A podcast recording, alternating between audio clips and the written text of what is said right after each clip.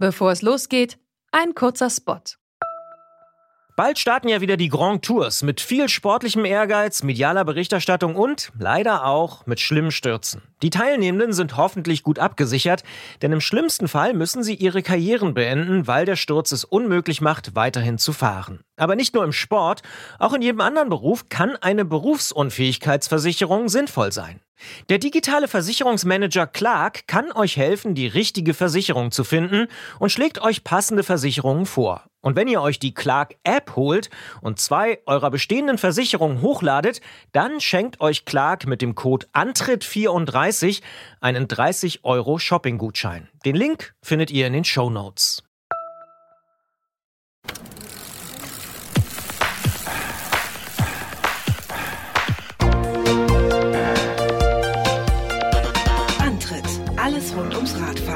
Detektor FM. Hier ist der Antritt, die Fahrradsendung auf Detektor FM mit der November-Ausgabe 2018. Mein Name ist Gerolf Meyer. Und ich bin Christian Bollert und ich muss feststellen, dass ich in diesen letzten Wochen, ähm, ich glaube schon dreimal die gefühlt letzte Ausfahrt des Jahres gemacht habe und immer wieder kommt ein neuer Tag, wo ich denke, ach, kannst du doch nochmal fahren. Ja, es ist ja, also Anfang November machst du die letzte Ausfahrt des Jahres? Naja, so auf der Straße, ja schon, doch. Achso, dann kommt wieder die berühmte Rolle zum Einsatz. Ja, ja. Ähm, die Bolle-Rolle. Äh, mal eine andere Frage. Hast du den letzten Podcast gehört? Den letzten Podcast gehört, den habe ich gemacht, Gerolf. Ja. Ja. Aber hast du noch mal angehört oder so? Nee, danach nicht nochmal. Nee. Okay, dann ist dir also nicht aufgefallen, was da anders war. Nee. Okay, dann verrate ich es dir. Bitte. Ähm, der letzte Song war viel länger als sonst.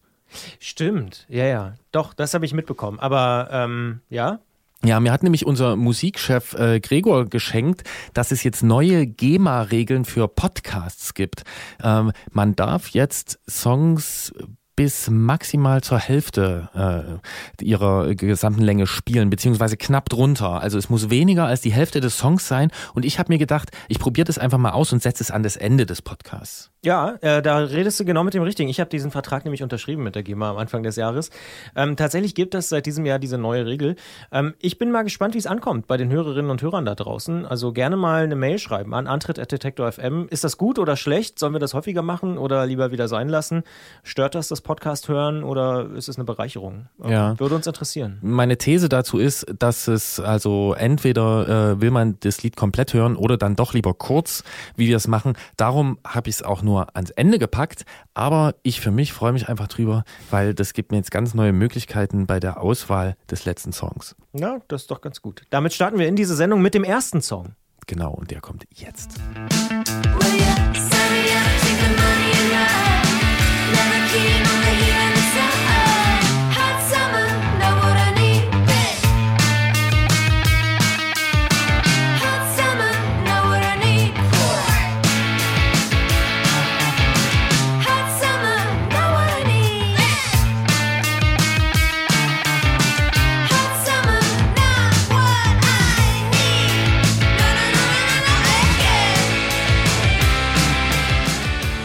Es ist November, wir haben die Uhren umgestellt, vielleicht zum letzten Mal, wir wissen es nicht so ganz genau. Draußen ist es früh dunkel und da drängt sich natürlich ein Thema förmlich auf. Fahrradbeleuchtung.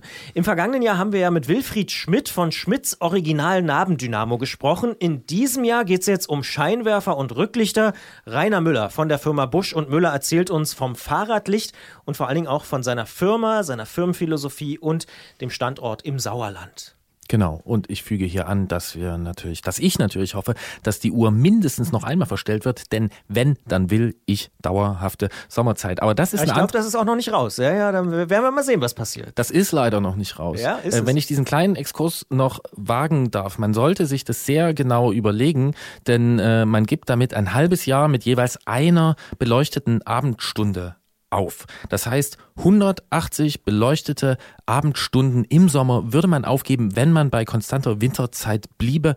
Ehrlich, das ist für mich ein Schreckensszenario. Ja, ohne Frage, Gerolf, da gebe ich dir recht, auf so einer emotionalen Ebene. Aber man muss auch sagen, die natürliche Zeit wäre die Winterzeit. Die natürliche Zeit, die natürliche Zeit das Klugzei- ist da muss ich den Klugscheißer schon mal raushängen lassen. Christian Bollert hat seinen Klugzeiger rausgeholt und ähm, ich möchte noch anfügen, dass es nicht nur ein emotionales Thema ist, sondern ich halte es sogar für, naja, gesellschaftlich relevant, wenn ich das ein bisschen aufblasen darf, weil was alles so passieren kann im Sommer, wenn wir draußen sind, abends bis um 10 ist es hell, Fahrradtouren, Konzerte, Menschen liegen im Gras. Ich gebe dir recht, Gerolf, aber wir müssen zurück zum Thema. Genau, wir müssen zurück äh, in den Herbst, in den nassen und dunklen und grauen. Und äh, da sind wir natürlich beim nächsten klassischen Herbstthema, neben dem Licht, beim Querfeldein oder Cyclocross. Mit Jens Klötzer vom Tourmagazin sprechen wir über die zugehörigen Sportgeräte und was sie von ihren jüngeren Geschwistern unterscheidet. Man ahnt's, Dauerbrenner-Alarm, Allroad und Gravel kommen auch darin vor. Und das ist übrigens, da muss ich nochmal den Klugscheißer spielen, eine gute Möglichkeit, wenn man im Winter nicht Rennrad fahren will, dass man eben beispielsweise mit dem Crossrad durch die Landschaft eiert. Die Ausfahrt des Monats ist in diesem Monat besonders abenteuerlich, so viel kann man sagen, und führt vom Ruhrpott auf den Balkan und auch wieder zurück. Und als ob das noch nicht ausreichen würde, sie findet auch auf ungeahnt großen Rädern statt, die wirklich richtig groß sind. Erstmal sprechen wir aber über ein anderes Thema des Monats. Bis Ende November kann man sich nämlich am Fahrradklimatest des ADFC beteiligen und wir lassen uns von René Philippek vom ADFC erklären, worum es dabei geht und was dabei herauskommt. Working nine to five,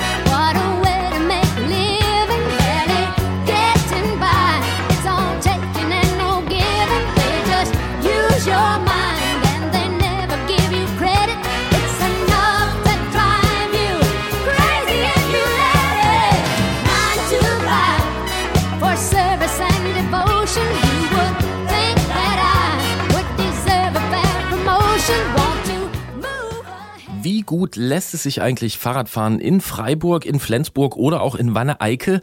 Wir wissen es nicht. Und manchmal hat man den Eindruck, dass auch die lokalen Behörden und Planungsämter gar nicht so genau darüber Bescheid wissen, was die Radfahrerinnen und Radfahrer in einer Stadt eigentlich brauchen und welche Verbesserungen nötig sind. Um das Fahrradklima in hunderten deutschen Städten besser einschätzen und vor allen Dingen auch vergleichen zu können, hat der Allgemeine Deutsche Fahrradclub ADFC den Fahrradklimatest initiiert.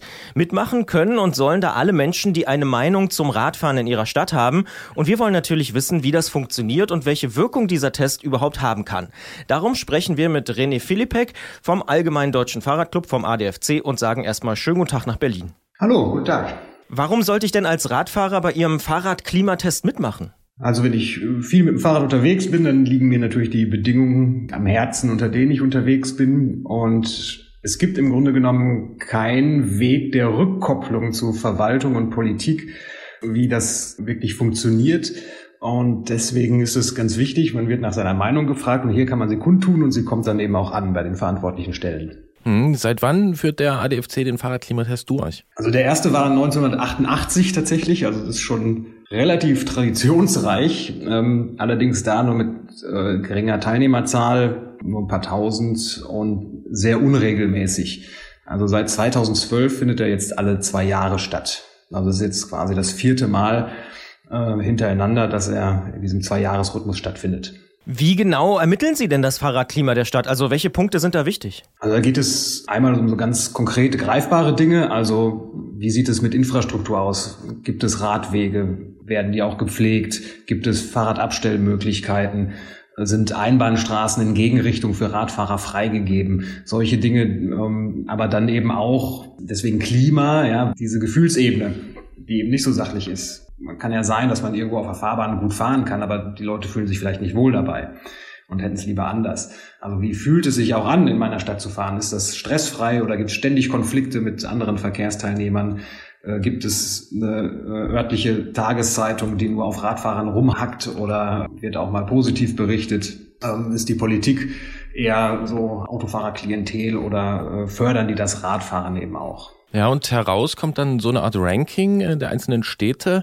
Ähm, welche Wirkung haben diese Ergebnisse denn auf welcher Ebene? Also es ist natürlich gerade lokal vor Ort ähm, spielt es die größte Rolle. Es ist ja oft so, dass ähm, also Radfahren an sich, das Thema ist ja eigentlich positiv besetzt. Das findet eigentlich jeder so grundsätzlich erstmal gut. Und wenn dann so ein Bürgermeister hingeht, so, wir haben dieses Jahr 300 Meter Radweg gebaut und alles ist super, bei uns kann man total toll Radfahren. Und die Radfahrer der Stadt sagen aber, das ist total kacke. Die 300 Meter sind vielleicht okay, aber im Grunde ist es Mist. Da hat man so eine Rückmeldung, aus der die Politik sich eben nicht mit Alibi-Aktionen herausreden kann. Das heißt, es reicht eben nicht 300 Meter Radweg zu bauen, man muss auch mehr machen, um äh, Radverkehr wirklich zu fördern.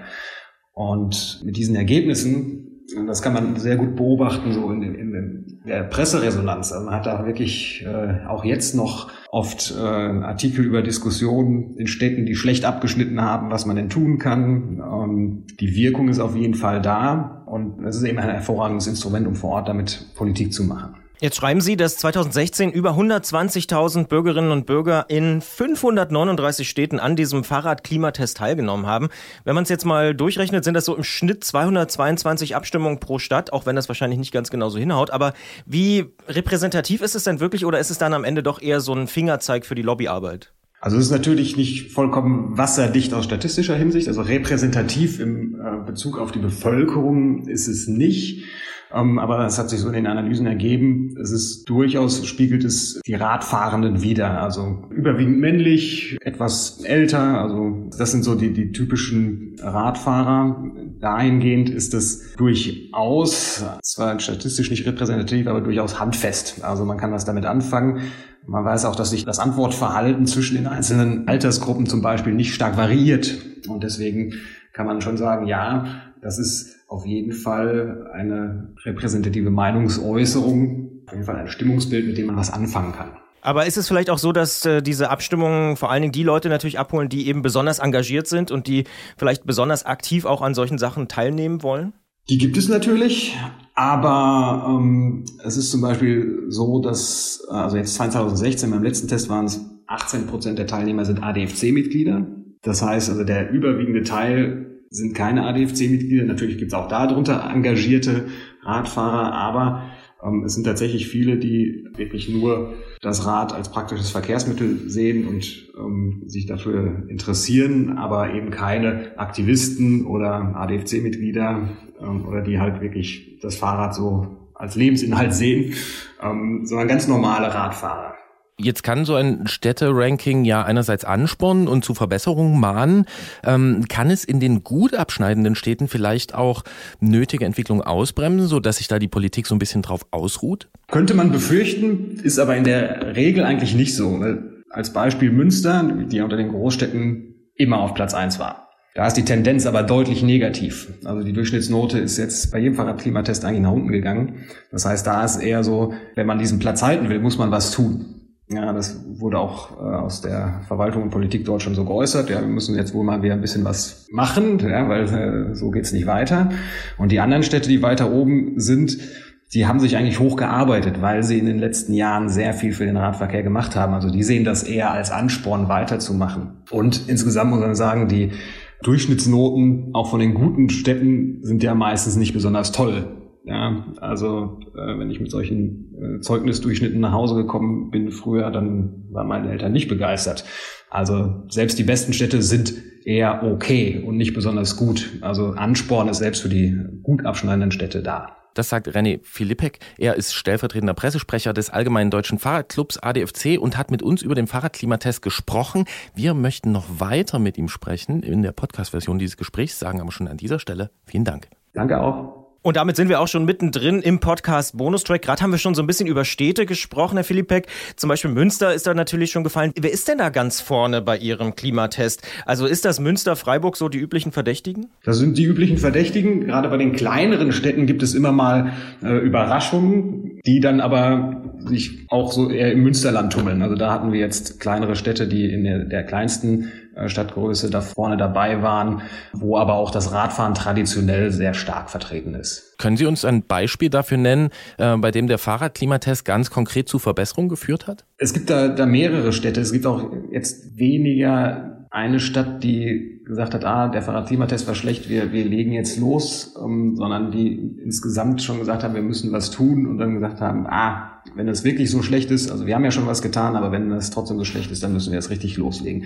Also Karlsruhe zum Beispiel hat jetzt schon ziemlich viele Jahre lang immer weiter aufgeholt, auch im, im Fahrradklimatest und die haben auch explizit gesagt, so ja, das ist für uns ein Ansporn, ja, das nehmen wir als Motivation, um auch auf unserem Weg weiterzugehen. Und bei ganz schlechten Städten gibt es äh, auch oft Bewegung, aber manchmal eben auch nicht. Ich meine, meine Heimatstadt nehme ich immer gerne als Beispiel, die immer als äh, in der Städtegröße ziemlich weit hinten landet, Lüdenscheid, wo es eigentlich nach jeder Ausgabe des Klimatests eine große Diskussion gibt aber wirklich passieren tut nichts. Das gibt es leider auch. Aber immerhin ist es dann schon mal ein Thema, das im Fokus steht. Kommen denn auch Verwaltungen tatsächlich zu Ihnen und sagen, jetzt wollen wir mal die Ergebnisse ganz genau für unsere Stadt sehen oder äh, da nochmal genauer reinschauen? Das äh, passiert auf jeden Fall. Also einmal, wir haben ja auch immer diese äh, Präsentationsveranstaltung, wo die Ergebnisse präsentiert werden. Da sind dann schon sehr viele äh, Städtevertreter dabei. Ähm, und die äh, sind auch oft sehr interessiert daran, an den detaillierten Ergebnissen. Es wird auch immer sehr detailliert aufbereitet. Es gibt auch, äh, es gibt immer so eine kleine Tour durch, durch deutsche Städte, wo äh, dann oft der örtliche ADFC die Ergebnisse präsentiert, auch mit Städtevertretern. Ähm, das Interesse ist auf jeden Fall da. Gerade für die, die Verkehrsplaner sind immer sehr interessiert, weil sie natürlich gerne wissen wollen, wie die Maßnahmen, die sie ergreifen, wie die ankommen und ob sie damit richtig liegen. Bis wann kann man sich denn noch am Fahrradklimatest 2018 beteiligen und wann ist mit den Ergebnissen zu rechnen? Also das geht noch bis zum 30. November.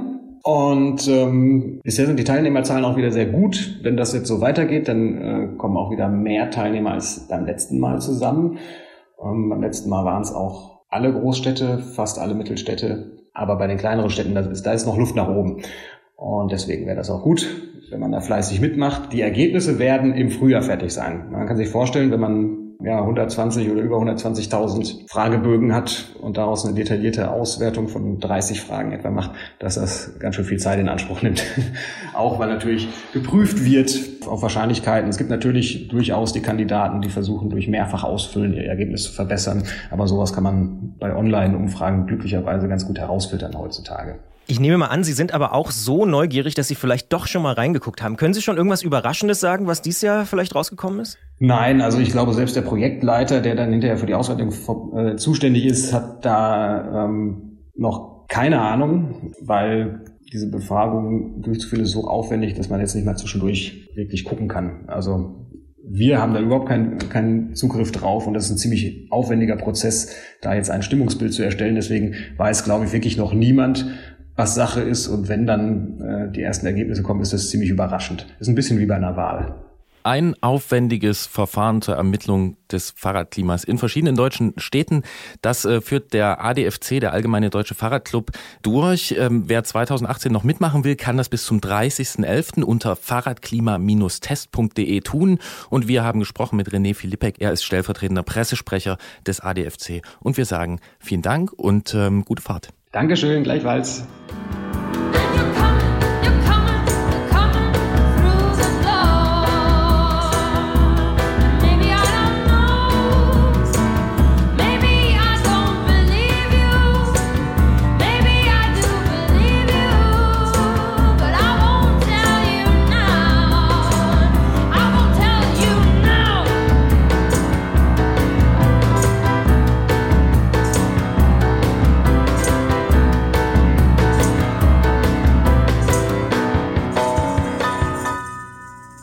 Hast du mal nachgeschaut, wo Leipzig steht oder Kleinmachnow? Nee, habe ich noch nicht gemacht. Hast du es gemacht für mich? Ja. Das wäre sehr nett, Gerold. ich werde das äh, nachschlagen und nachschauen und für mich ist die Lehre aus dem Gespräch eigentlich, ähm, je mehr da teilnehmen, wie bei vielen Umfragen, umso besser wird die. Ja, das kann man, glaube ich, tatsächlich sagen. Ich habe ja bei der Zeitumstellungsumfrage da mitgemacht damals tatsächlich. Ja, jetzt kommt er schon wieder mit dem Thema. Ja, Aber ja. da habe ich auch mitgemacht. Hast du auch mitgemacht? Ja, und ich fand diese Umfrage sehr schlecht konstruiert. Denn mein Wunsch, dass ich doch bitte bei der permanenten Sommerzeit bleiben würde, den konnte ich erst in so ein, nur in so ein Anmerkungsfeld Mhm. da eintragen. Den Fahrradklimatest werde ich auf jeden Fall auch nochmal ausfüllen. Fahrradklimatest wird Christian auch machen. Ich werde das auch machen. Und äh, jetzt kommen wir zu einem Thema, das mindestens in dieser Jahreszeit relevant ist. Und wenn die permanente Winterzeit kommt, dann ist es sogar im Sommer noch relevanter. Aber das wollen wir alle nicht hoffen. Welches Thema ist das? Wir machen uns Licht ans Rad.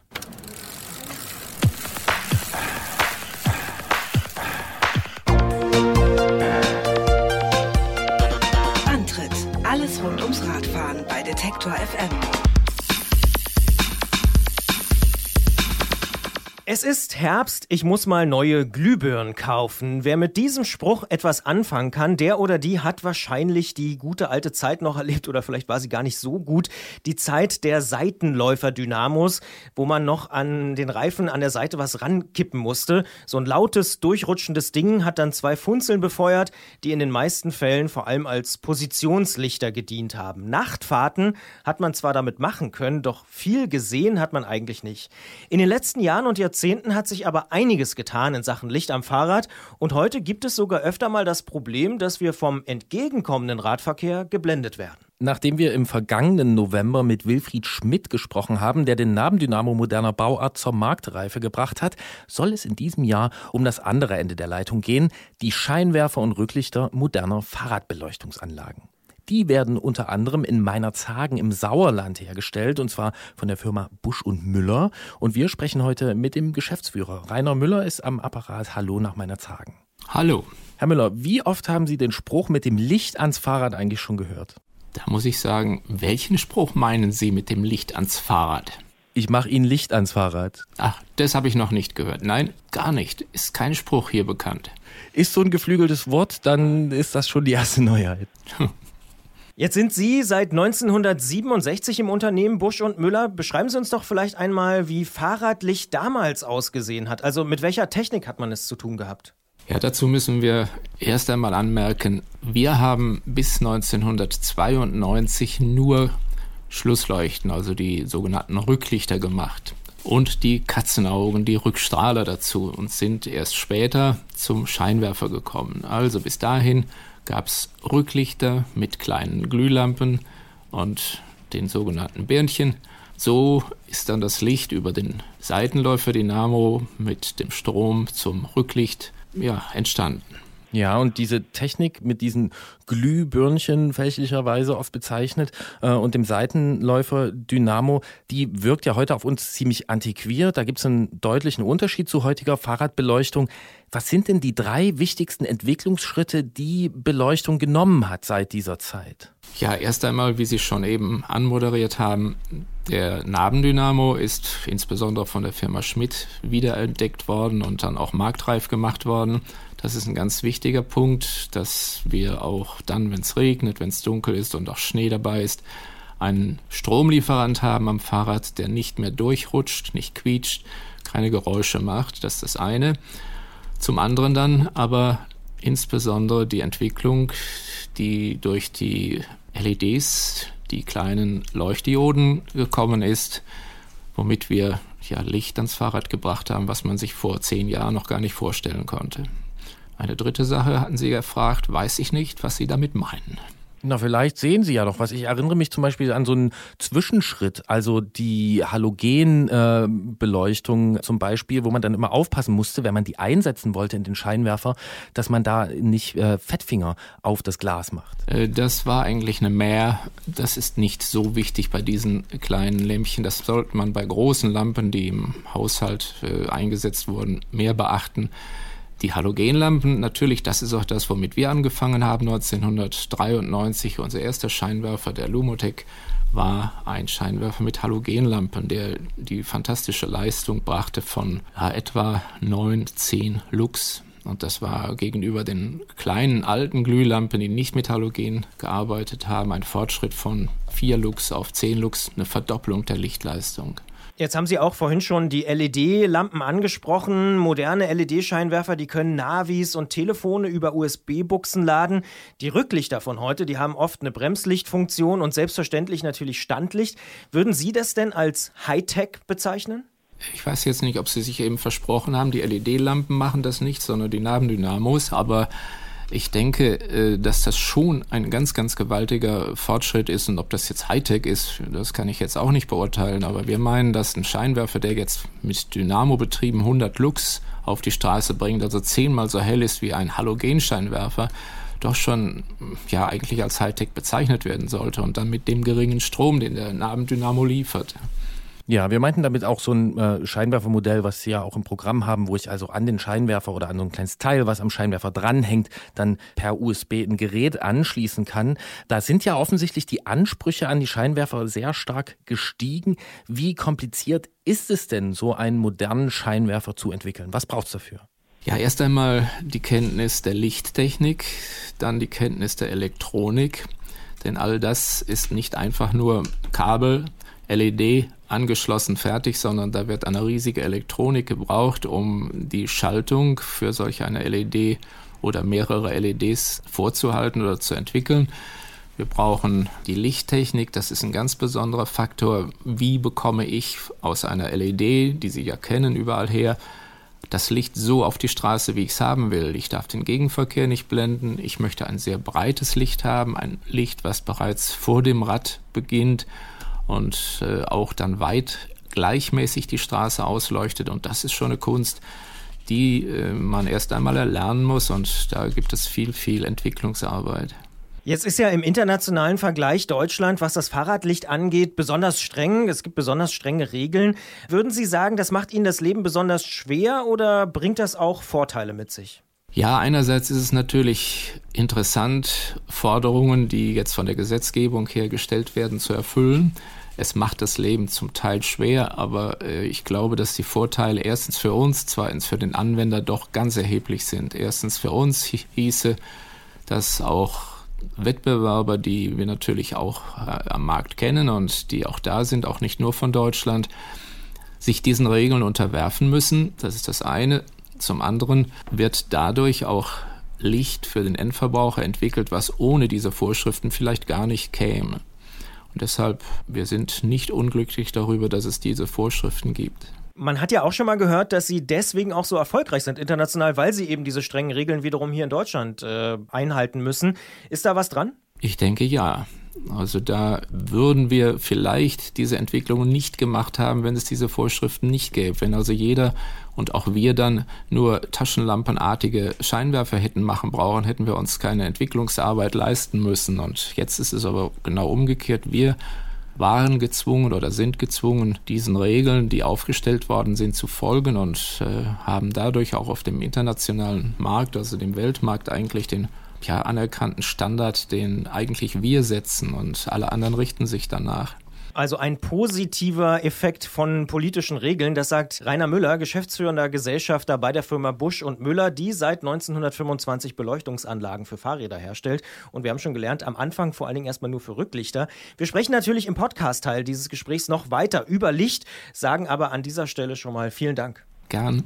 Und damit sind wir auch schon im Podcast-Teil dieses Gesprächs und sprechen weiter mit Rainer Müller über Fahrradbeleuchtung. Und ich würde als erstes gern wissen, was hat denn damals den Anstoß dafür gegeben, dass Sie nicht nur noch Rücklichter und Katzenaugen äh, produziert haben, sondern ähm, sich entschlossen haben, dann auch Scheinwerfer zu produzieren? Ja, dazu muss man wissen, dass es einen Hersteller in Deutschland gab, die Firma Union in Frönnenberg, die existiert nicht mehr die eigentlich in Deutschland die Scheinwerfer machte und die anderen Hersteller haben Rücklichter gemacht. Auch das war so eine interessante Absprache.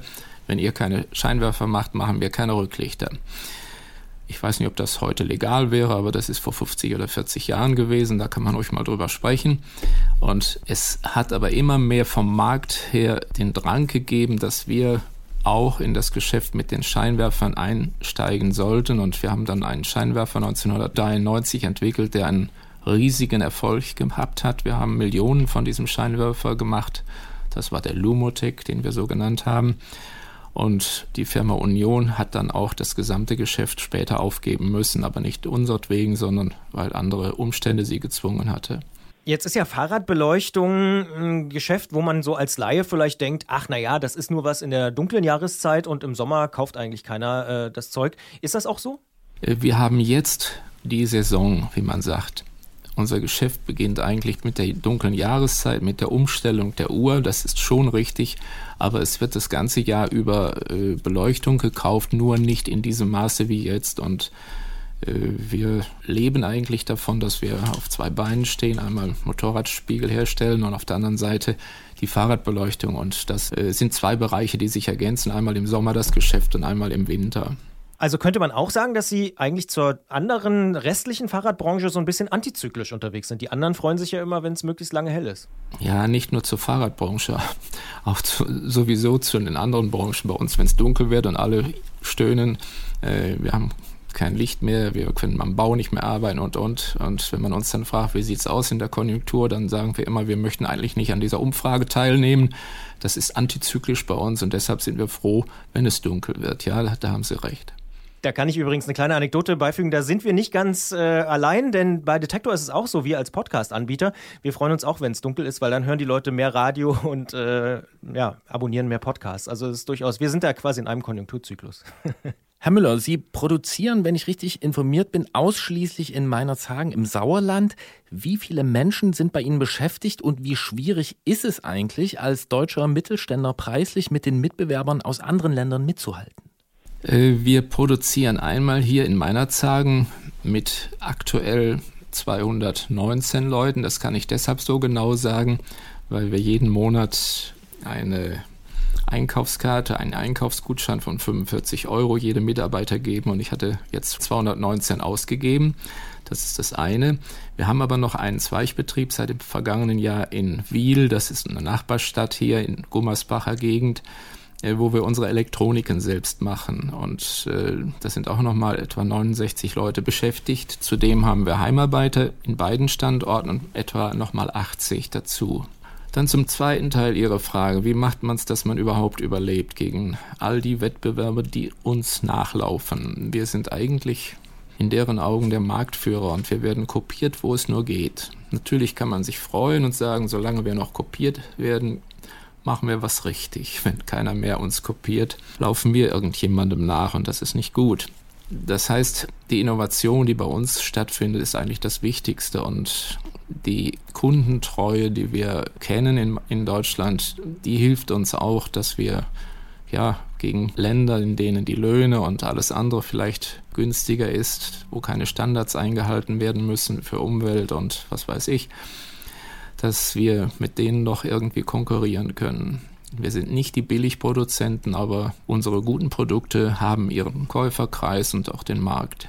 Aber mal Hand aufs Herz, haben Sie nie in all den Jahren und Jahrzehnten mal darüber nachgedacht, die Verlagerung äh, doch mal ins äh, Ausland anzugehen und zu sagen, wir produzieren jetzt doch mal woanders? Nein, nie. Dafür sind wir zu bodenständig. Und das ist auch mein Sohn so, der eigentlich die Hauptverantwortung jetzt auch im Unternehmen trägt. Nein, nie käme für uns nicht in Frage. Nun haben wir bisher hauptsächlich über Dynamo-Beleuchtung gesprochen. Busch und Müller stellt aber auch Batteriebeleuchtung und solche für E-Bikes her.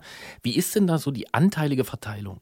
Äh, ja, so ganz genau können wir es nicht sagen, weil viele Fahrradbeleuchtung, die für den Dynamo gebaut wird, auch an E-Bikes eingesetzt wird, weil ja die E-Bikes, wenn sie nicht schnelle E-Bikes sind, auch Fahrräder sind, also unter dem Begriff der Fahrräder laufen, was die Beleuchtung betrifft.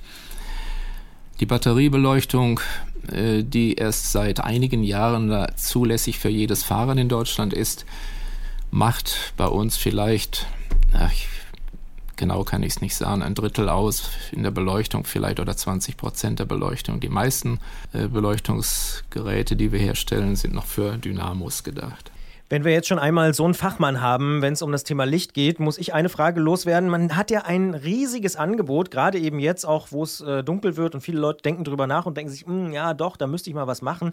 Wie finde ich denn nun wirklich das richtige Licht für meinen ganz persönlichen Einsatzzweck? Ja, zunächst einmal muss man sich ja fragen, habe ich ein Dynamo am Rad, dann brauche ich eine Dynamo-Leuchte. Habe ich keinen, wie zum Beispiel bei Mountainbikes und anderen Sportgeräten, dann muss ich eine Batteriebeleuchtung oder eine Akkubeleuchtung nehmen. Und dann ist die Frage, fahre ich viel Offroad, dann ist da wieder zu unterscheiden nach Leuchten, die sich vielleicht jetzt auch mit Fernlicht einschalten lassen, was jetzt ab der letzten Änderung der STVZO im vergangenen Jahr zulässig ist. Oder fahre ich mehr auf der Straße, dann brauche ich eine Batterielampe, die einen guten Kegel auf die Straße wirft und mir ein schönes Nahfeld bringt und bei schnellerer Geschwindigkeit vielleicht einstellbar ist auf eine größere Entfernung. Das ist das eine. Dann muss man auch sagen, was will ich dafür ausgeben? Das ist das andere. Denn gutes Licht ist teuer, so wie guter Rat teuer ist oder gutes Rad teuer ist. Jetzt sind Sie seit über 50 Jahren äh, im Unternehmen Busch und Müller, stellen dort Licht her. Was würden Sie sagen? Ist das Thema, ist das Ihre Leidenschaft? Ja, auf jeden Fall. Licht ist das, was wir können und äh, alles andere können wir vielleicht nicht oder nicht so gut. Und äh, das ist bestimmt eine Leidenschaft. Und wir hatten heute gerade wieder eine ganze Schulklasse da mit Auszubildenden für den Radberuf, also für den äh, Mechanikerberuf. Und wenn man denen die Lampen in Wirklichkeit zeigen kann, wir haben da eine Lichtstrecke im Haus äh, und man sieht das Erstaunen, dass sie sehen, was ist alles möglich heute, ja, dann ist man ein wenig stolz und sieht auch, ja, dass die Leidenschaft zu einem guten Produkt führen kann. Was fasziniert Sie denn so an diesem Produkt und an dieser Arbeit, die Sie da machen? Ja, das ist eine gute Frage. Wenn man so lange das macht, weiß man es vielleicht gar nicht mehr, was man macht. Ähm, es ist ja der Stolz darauf, etwas Neues auch äh, gemacht zu haben, etwas, was es bisher noch nicht gab. All diese Erfindungen, die bei uns gemacht worden sind, das Standlicht, das von uns stammt, das Gepäckträgerrücklicht, die LED-Leuchte am Rad, all diese Erfindungen die dann aus unserem Haus stammen, machen einen natürlich ein bisschen stolz und das fasziniert einen auch immer wieder etwas Neues auf die Beine zu bringen. Dann hätte ich jetzt noch eine Nachfrage, die nochmal so ein bisschen das aufgreift, was Christian eben gesagt hat. Wenn ich also versuche, mich für ein bestimmtes Fahrradlicht zu entscheiden, dann gibt es verschiedene Hersteller und dann geben manche die Leuchtstärke oder sag ich mal die Kraft, die so ein Scheinwerfer hat, die geben das in Lux an, äh, so wie Sie. Dann gibt es andere, die geben Lumen an. Und ich finde vor allen Dingen diese beiden Werte ähm, schwer vergleichbar, schwer einzuordnen. Was können Sie da sagen? Sind das überhaupt wichtige Orientierungspunkte? Und wenn ja, wie kann man die vergleichen? Das ist eine sehr schwierige Frage, die zu beantworten ich fast nicht kann, aber ich will es versuchen. Die Lux-Zahl, die genannt wird, gibt eine Beleuchtungsstärke an einem Punkt in 10 Meter Entfernung auf der Straße an. Die Lumenzahl gibt die aus einer Lichtquelle stammende gesamte Menge des Lichtes an, ob es auf der Straße ankommt, im Gehäuse verbraten wird oder in den Himmel gesch äh, geschickt wird, das wird dabei nicht berücksichtigt. Beides sind Werte, die eigentlich einer anderen äh, weiteren Definition beziehungsweise Ergänzung bedürfen. Wir haben seit Jahren versucht, ein äh, messbares, gutes äh, Schema zu finden, wo man wirklich für den Radfahrer vernünftige Ergebnisse vorlegen kann und sagen kann, das ist der Scheinwerfer 1a, das ist 2a, 3a, 4a oder 5a. Das geht nicht. Ich kann mit einem Laserstrahl eine Punktbeleuchtung auf der Straße in 10 Metern von 1000 Lux machen. Können Sie damit Rad fahren? Nein. Ich kann einen Scheinwerfer mit 10 Lux haben auf der Straße in 10 Meter Entfernung. Da sehe ich etwas. Das hatte ich aber auch schon mit dem Halogenscheinwerfer. Ich kann einen haben, der in 10 Metern 100 Lux hat, aber ein ganz schmales Lichtfeld auf der Straße nur bringt. Und das ist nicht gut. Dann fährt man wie in einem Tunnel, wenn man nachts fährt. Also braucht man eine Scheinwerfer oder eine Straßenausleuchtung, die breit ist, die nah vor dem Fahrrad beginnt und dann möglichst noch hell. Und das ganz Schwierige dabei ist, das Licht verliert ja in der Entfernung, im Quadrat der Entfernung an Intensität. Und diese gleichmäßige Ausleuchtung von vorne bis ganz weit, also bis 20, 30 Metern, um das zu schaffen, das ist ganz schwierig und dann noch eine entsprechende Breite zu haben.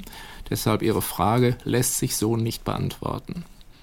Okay, ich finde an dieser Antwort, da merkt man schon, dass das wirklich eine Sache ist, für die Sie brennen, dass das Ihre Passion ist. Dann hätte ich jetzt als allerletztes nochmal gern einen kleinen Ausblick in die Zukunft. Bei so viel Innovation, die wir erlebt haben beim Fahrradlicht äh, und wo wir heute stehen, wie wird sich das denn in den nächsten fünf Jahren verändern? Wird es immer heller oder was kommt dazu? Äh, wenn ich unter uns sprechen könnte, dann würde ich Ihnen von unseren Neuentwicklungen erzählen, die kommen werden. Kann ich leider nicht. Machen Sie äh, ruhig. Nein, das ist leider nicht möglich. Das, das haben uns heute die Leute aus den Schulen auch gefragt. Was kommt als nächstes?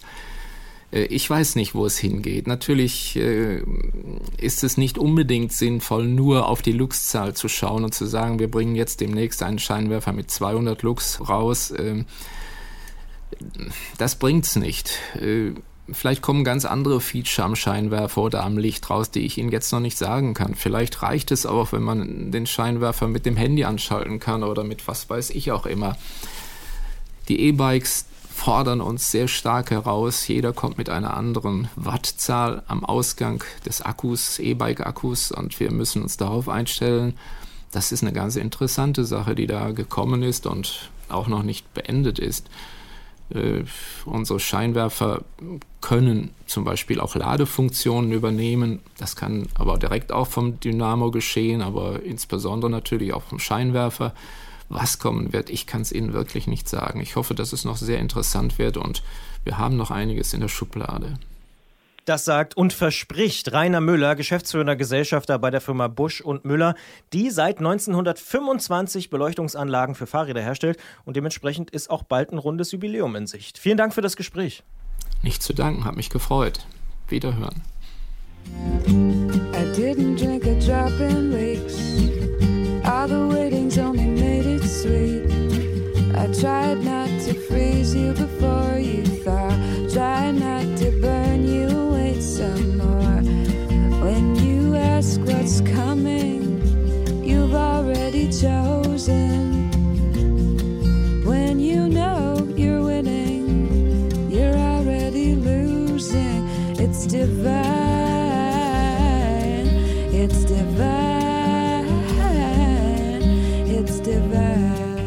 Ich habe Verschiedenes gelernt, unter anderem, dass die Sache mit den empfindlichen Halogenleuchtmitteln gar nicht so kritisch ist. Hat lang gedauert, bis mir das mal jemand gesagt hat. Und wir haben gelernt, im Sauerland sagt man offenbar nicht Licht ans Rad machen. Zumindest nicht äh, Herr Müller.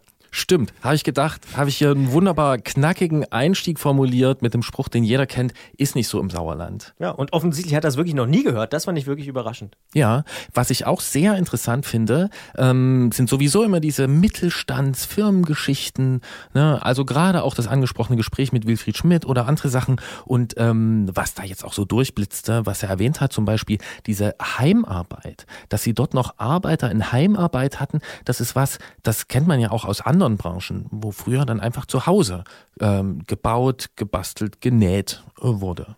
Ja, auf jeden Fall. Und ich finde es auch wirklich beachtlich. Du hast es schon angesprochen, so Mittelstand. Aber es ist, glaube ich, auch ein bisschen eine Mentalitätssache, ohne den Leuten im Sauerland oder in Ostwestfalen zu nahe treten zu wollen.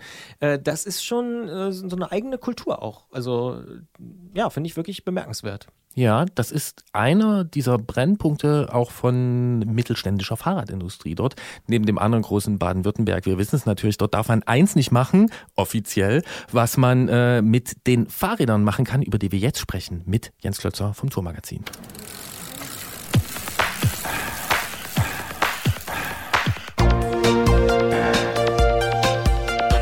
Antritt: Alles rund ums Radfahren bei Detektor FM. Blätterbunt, bodenmatschig, wetterkalt. Wem bei diesen Worten das Herz aufgeht, der oder die ist wahrscheinlich Cyclocrosser aus Überzeugung. Bei harter Witterung mit Maximalpuls im Kreis fahren und das so ziemlich eine Stunde lang oder sagen wir eine ganze Weile und vielleicht noch auf einem Rennrad, das ist eine ganz eigene Art der Freizeitgestaltung und bis vor ein paar Jahren vor allem nur so ganz wenigen Eingeweihten vorbehalten gewesen. Doch irgendwas muss passiert sein mit dem zugehörigen Sportgerät, dem Querfeldeinrad, denn Rennräder mit leichten Geländereifen sieht man plötzlich an jeder Ecke. Zum Glück gibt's einen, der uns das erklären kann. Jens Klötzer vom Tourmagazin. Klingeln bei Klötzer. Die Technikfrage beim Antritt auf Detektor FM. Tourredaktion Jens Klötzer, schönen guten Tag. Hallo Jens. Hallo. Wenn ich vor zehn Jahren ein Rennrad fürs Gelände kaufen wollte, ist die Sache klar gewesen. Ein Querfeldeinrad oder auch Cyclocrosser war das Rad der Wahl. Gehe ich heute in den Fahrradladen und schaue mir die dort ausgestellten Geländerennräder an, herrscht fast schon verwirrende Vielfalt. Was ist da passiert? Ja, was ist da passiert? Ich kann es gar nicht mehr so genau nachvollziehen. Das ist so ein bisschen Henne-Ei-Problem oder anders, da kamen, glaube ich, so ein paar Dinge zusammen. Und ähm, ich glaube, ein wesentlicher Baustein dürfte aber die Scheibenbremse sein, die unter den Rädern mit Rennradlenker sich zuerst am Crossrad etabliert hat. Und es hatte dann so zwei Effekte. Zum einen ist die auch so für Anfänger leicht zu bedienen und sie taugt auch für lange und steile Abfahrten, wie sie im Cross sonst nicht vorkommen. Weil die Bremsen am Crossrad vorher, die waren gelingendes gesagt eine Katastrophe und eigentlich nur für Profis zur Hand haben. Und ähm, das Zweite ist, die lässt quasi beliebig breite Reifen zu. Und ähm, dann kamen so ein paar kleine innovative Firmen, die haben dann Räder gebracht, die sich ganz bewusst vom klassischen Cross-Rennrad abgesetzt haben, also mit breiteren Reifen, mit alltagstauglicheren Geometrien hobbyfahrerfreundlichere Übersetzungen und so. Und das hat dann gut funktioniert. Und einfach, weil die Räder für ganz viele Einsatzzwecke taugen und weil sie für viele Hobbyfahrer einfach praktisch sind. Sei es so als Stadtrad oder für lange Reisen. Und wie das dann mit sinnvollen Trends so ist, die werden dann schnell groß. Also erst kamen immer mehr Komponentenfirmen, die passende Reifen gebracht haben, passende Antriebe und dann sind die Großserienfahrradhersteller mit den dafür passenden Rahmen aufgesprungen und äh, heute haben wir eine riesige Bandbreite an Rennrädern fürs Gelände. Viele nennen diese neuen Räder ja auch Allroad oder Gravel Bikes. Hätte man nicht auch einfach das Querfeldeinrad, das ich früher noch im Verein gefahren bin, einfach weiterentwickeln können? Mm, das hat man in einer gewissen Art auch gemacht. Ähm, nur war es so, dass viele das Querfeldeinrad so als Alltagsrad erkannt haben. Und viele Hersteller haben darin dann eigentlich den größeren Markt gesehen und haben die ein bisschen komfortabler konstruiert, die alltagstauglicher gemacht. Und sie ja eigentlich immer mehr von dem reinen Wettkampfcrosser wegentwickelt. Und äh, dann konnte man gar nicht mehr richtig unterscheiden, was ist denn der eigentliche Wettkampfcrosser und was ist jetzt äh, der Crosser, der für den Hobbyfahrer oder für den Pendlerfahrer taugt. Und ja, so hat man dann, glaube ich, oder ist man dann, glaube ich, auch so bewusst geworden, dass es einfach besser ist, wenn man eine neue Gattung entwickelt. Hm, Und der Wettkampfcrosser, der unterliegt ja auch ganz eigenen Regeln, oder? Ja, der unterliegt sogar relativ strengen Regeln, die vom Weltradsportverband vorgegeben sind. Und die spielen für, für diesen Einsatzzweck für Hobbyfahrer überhaupt keine Rolle, beziehungsweise sind sie sogar eher hinderlich. Ja. Ja, das heißt, der kann sich eigentlich gar nicht so weit äh, oder so äh, schön fortentwickeln, wie das diese anderen Räder tun, weil die unterliegen nicht diesen Regeln. Und wenn wir jetzt mal schauen in diesen Wust an Fahrradtypen, welche Spielarten siehst du und wie unterscheidest du die voneinander? Ja, den klassischen Cyclocrosser, halt mit Stollenreifen, den gibt es immer noch und der ist halt ganz klar definiert. Also der hat eine sehr sportliche Sitzposition, sehr gestreckt. Der hat äh, ein vorgegebenes Reifenmaß von 33 Millimetern. Breiter dürfen die Reifen nicht sein. Der hat eine ganz ausgefallene Übersetzung mit ganz engen Gangabstufungen und wenig Bandbreite, weil es nur kurze Strecken sind und keine langen Anstiege, keine langen Abfahrten, keine hohen Geschwindigkeiten gefahren werden. Und weil die Rennen oft nur über eine Stunde gehen, hat er manchmal nicht mal Flaschenhalterösen, weil man da nichts zu trinken braucht. Dieses Rad gibt es nach wie vor und äh, geht aber so zurück in seine Wettkampfnische. Und dann, ja, dann wird es langsam so ein bisschen schwammig. Also mal so vom Grad der Geländegängigkeit ausgehend, so ein Marathonstraßenrad mit einer etwas komfortableren Geometrie, das geht dann schon fast in die Richtung, weil da gibt es inzwischen Modelle, die kommen mit 30 mm Reifen. Damit kann man schon mal so einen Feld- oder Waldweg unter die Räder nehmen, ohne dass man sich gleich einen Platten einfährt. Und da fängt das Thema Gravel dann eigentlich schon an oder Allroad. Dann gibt es auch dort richtige Wettkampf-Gravel-Bikes. Also gerade in den USA oder in Australien ist es populär, dass man auf solchen Strecken Rennen fährt. Die fallen auch sehr sportlich aus, lassen aber deutlich breitere Reifen zu. Also die fahren dann irgendwie bis 50 Millimeter breite Reifen. Es gibt dort natürlich auch komfortable Räder für Einsteiger oder für sehr lange Strecken und für Reisen. Das ist, glaube ich, so der wichtigste und der breiteste Markt. Äh, die kommen dann meist irgendwie so mit Schutzblech- und Gepäckträgeraufnahmen oder irgendwelchen äh, Taschensystemen, vielen Flaschenhaltern, also so richtige Abenteuerräder. Das ist dann so, ich glaube, der Zweck, wo die meisten Hersteller drauf abzielen. Ja, und kann man die auch von der Geometrie her ganz grob unterscheiden? Gibt es da Unterschiede? Oder geht es nur um die Zahl der Anlöter und wie viel, äh, wie breite Reifen ich da reinbekomme? Nee, da gibt's zumindest tendenziell klar auch Geometrieunterschiede. Also es gibt so die, die sportlichen Wettkampfräder, wo man auch wie auf einem richtigen Rennrad äh, sehr gestreckt und sehr tief und sehr lang sitzt. Und äh, so die Ei- Reise- und Abenteuerräder sitzt man eher so ein bisschen aufrecht drauf. Oft haben die auch einen längeren Radstand, äh, sind nicht ganz so wendig, aber laufen einfach geradeaus besser in der Spur. Also fahren sich dann auch sicherer. Und äh, was sie noch haben, oft haben diese Räder auch einen tieferen Schwerpunkt. Die Crossräder sind mit ihrem Tretlager relativ hoch, weil man da über Hindernisse drüber muss. Und damit man da nicht mit dem Kettenblatt äh, hängen bleibt, ja, sind die relativ hochbeinig mal sozusagen. Und ähm, diese, die Räder, die so eher auf den Alltagsradler abziehen, da sitzt man ein bisschen tiefer drauf. Ja, stabileres Fahrverhalten mit längerem Radstand und so. Da gibt es schon feine Unterschiede in den Geometrien. Jetzt nehmen wir doch mal an, ich hätte tatsächlich Lust, im November mal ein bisschen draußen unterwegs zu sein, Matsch unter die Räder und ins Gesicht zu bekommen. Was soll ich mir denn kaufen? Was ist denn das ideale Rad aus deiner Sicht?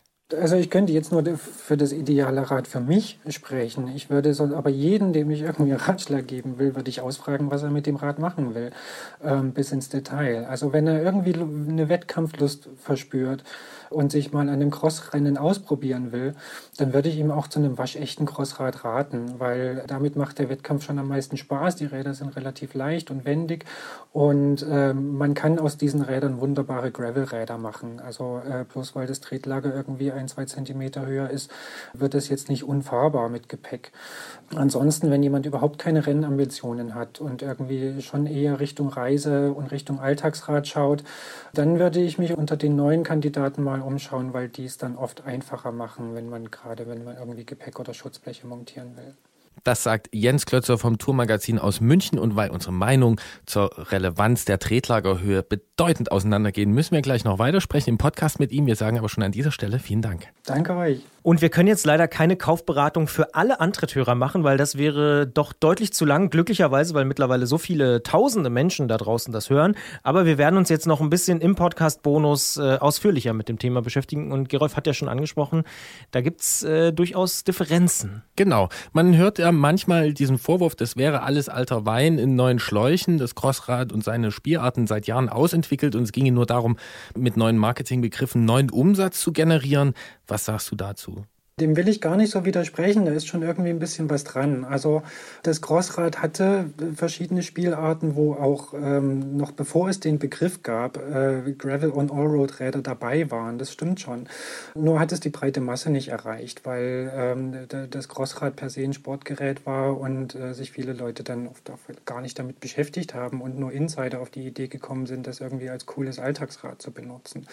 Was aber noch dazu kommt, ist, dass äh, durch diesen Boom, den es da jetzt irgendwie gibt, es zum ersten Mal auch eine richtige Auswahl an Komponenten gibt. Also wenn ich überlege, was wir vor zehn Jahren nach Reifen suchen mussten, die unserem Einsatzzweck taugen, weil wir wollten nicht mit Crossreifen auf der Straße fahren oder auf Feldwegen fahren, sondern wir brauchten einfach breite, unprofilierte Reifen und leicht rollen sollten sie auch sein. Sowas gab es vor zehn Jahren nicht und äh, inzwischen haben wir da eine Riesenauswahl. Von daher äh, stimmt es schon, alter Wein in neuen Schläuchen, da kann man schon sagen, das Crossrad war schon fast ein Gravelbike, aber jetzt mit diesem großen Boom hat sich es nochmal spezialisiert und definitiv verbessert. Stichwort Boom. Wir sehen ja in letzter Zeit auch echt viele Lösungen, die man sich lange Zeit überhaupt nicht vorstellen konnte. Also riesige Kassetten mit 42-zähnigen Ritzeln, Rahmen und Gabeln, geradezu übersät mit Anlötteilen. Das hat Gerolf vorhin schon angesprochen. Und mancherorts scheint sogar so ein Wettbewerb ausgetragen zu werden, wie viele Trinkflaschen sich denn an so einem Rad noch unterbringen lassen. Ist das alles Spielerei oder am Ende doch ziemlich konsequent? Ja, ich würde sagen beides. Also natürlich probiert sich die Industrie da aus, was geht, was, was funktioniert und man bewegt sich da auch auf einem neuen Feld, nämlich ein Geländerennrad äh, für Unerfahrene, für Hobbyfahrer und für, für Alltagsradler äh, irgendwie tauglich zu machen. Und ähm, ja, gerade in den Antrieben sieht man das, da versucht man mit einem Kettenblatt damit es möglichst einfach zu bedienen ist für jedermann, der sich nicht mit Kettenschaltungen auskennt, sondern nur noch einen Schalthebel hat, rauf oder runter. Und dann aber eine große Bandbreite, dass untrainierte Fahrer steile Berge hochkommen, dass man trotzdem Geschwindigkeit aufbauen, wenn man lange Bergabfahrten hat. Ähm, so entstehen halt zum Beispiel so riesige Kassetten. Dann gibt's Leute, die mit solchen Rädern irgendwie so Wahnsinnstouren durchs Gelände über mehrere Tage als Selbstversorger machen, die äh, alles mitnehmen müssen, was sie über eine Woche lang brauchen in der Wildnis und äh, tatsächlich auch irgendwie mit sieben Trinkflaschen am Fahrrad durch die Gegend fahren. Es wird sich am Ende das durchsetzen, was gebraucht und gekauft wird und ähm, ja, ein bisschen Spielerei ist da sicher auch dabei, dass sich eine Firma absetzen kann und was Neues zeigen kann, aber wenn es nicht gebraucht wird, dann geht es auch schnell wieder unter. Jetzt sind ja mir und so viel ich weiß oder ich weiß es ganz sicher auch dir diese Räder relativ nah. Das heißt, wir ähm, beschäftigen uns schon lange damit ähm, und ich muss sagen, ich schätze diese Vielfalt, die da jetzt aktuell besteht, sehr. Allerdings sind es wirklich langsam Lösungen. Da wäre auch ich vor einigen Jahren noch gar nicht drauf gekommen. Zum Beispiel diese Anzahl an Flaschenhaltern. Wird denn da noch mehr kommen an Dingen, die wir uns jetzt vielleicht noch gar nicht richtig vorstellen können? Aber du vielleicht schon, weil du hast ja Vorsprung. Ich weiß gar nicht, ob ich da so richtig Vorsprung habe oder ob vielleicht dann doch irgendwie die Entwicklung langsam zu Ende ist. Weil ich sehe da auch schon so zwischen Monstercrosser mit Rennlenker und, und äh, Marathonrad mit bisschen Geländetauglichkeit, sehe ich langsam auch so jede noch so kleine Lücke gefüllt äh, von, von verschiedensten Herstellern. Vielleicht nicht von jedem, aber von verschiedenen Herstellern. Daher fällt es in der Tat schwer zu glauben, dass da noch mehr Entwicklungen kommen. Aber ähm, ja, wie das Leben so spielt. Ja, man kann da, äh, man ist da nie vor Überraschungen gefeit. Ich bin selber gespannt, was das noch mit sich bringt. Oder ich frage nochmal anders. Fehlt dir denn noch irgendwas? Äh, nee, ehrlich gesagt nicht. Ich müsste lange überlegen, um irgendwas zu finden, was ich noch brauche. Aber es gibt so viele verschiedene Räder, dass es dann schon langsam mit der Entscheidung schwerfällt. Und äh, ja, wie, wie gesagt, ich würde jeden bis ins Detail ausfragen, was er mit dem Rad machen will. Und dann gibt es eigentlich schon für jeden Einsatzzweck die Ideallösung. So feine Unterschiede äh, kann man dann eigentlich gar nicht mehr darstellen, dass man da noch eine Lücke stopfen will. Jetzt hat Gerolf schon angesprochen, dass wir, glaube ich, alle drei so ein bisschen eine kleine Vorliebe für diese Art von Fahrrädern haben. Ähm, wenn wir schon beim Thema Ausfragen sind, äh, du würdest die Leute ausfragen, fragen wir dich doch mal aus. Was wäre denn für dich das absolute Lieblingsrad? Was fährst du am liebsten? Eigentlich habe ich mein absolutes Lieblingsrad schon und das habe ich vor mittlerweile sieben Jahren mir aufgebaut und gekauft. Und das ist eigentlich ist es ein Crossrad, den ich aber so ein bisschen äh, verkreffelt habe, könnte man sagen. Also da ist äh, Wortschöpfungsalarm. ja, also da sind halt, also es sind äh, unprofilierte Reifen drauf ohne Stollen, die sind auch ein bisschen breiter als eigentlich die normalen Crossreifen. es ist ein Antrieb drauf, der mir ein bisschen größere Bandbreite bietet. Für mich ist das schon das ideale Rad, aber es könnte ein bisschen tieferes Tretlager haben.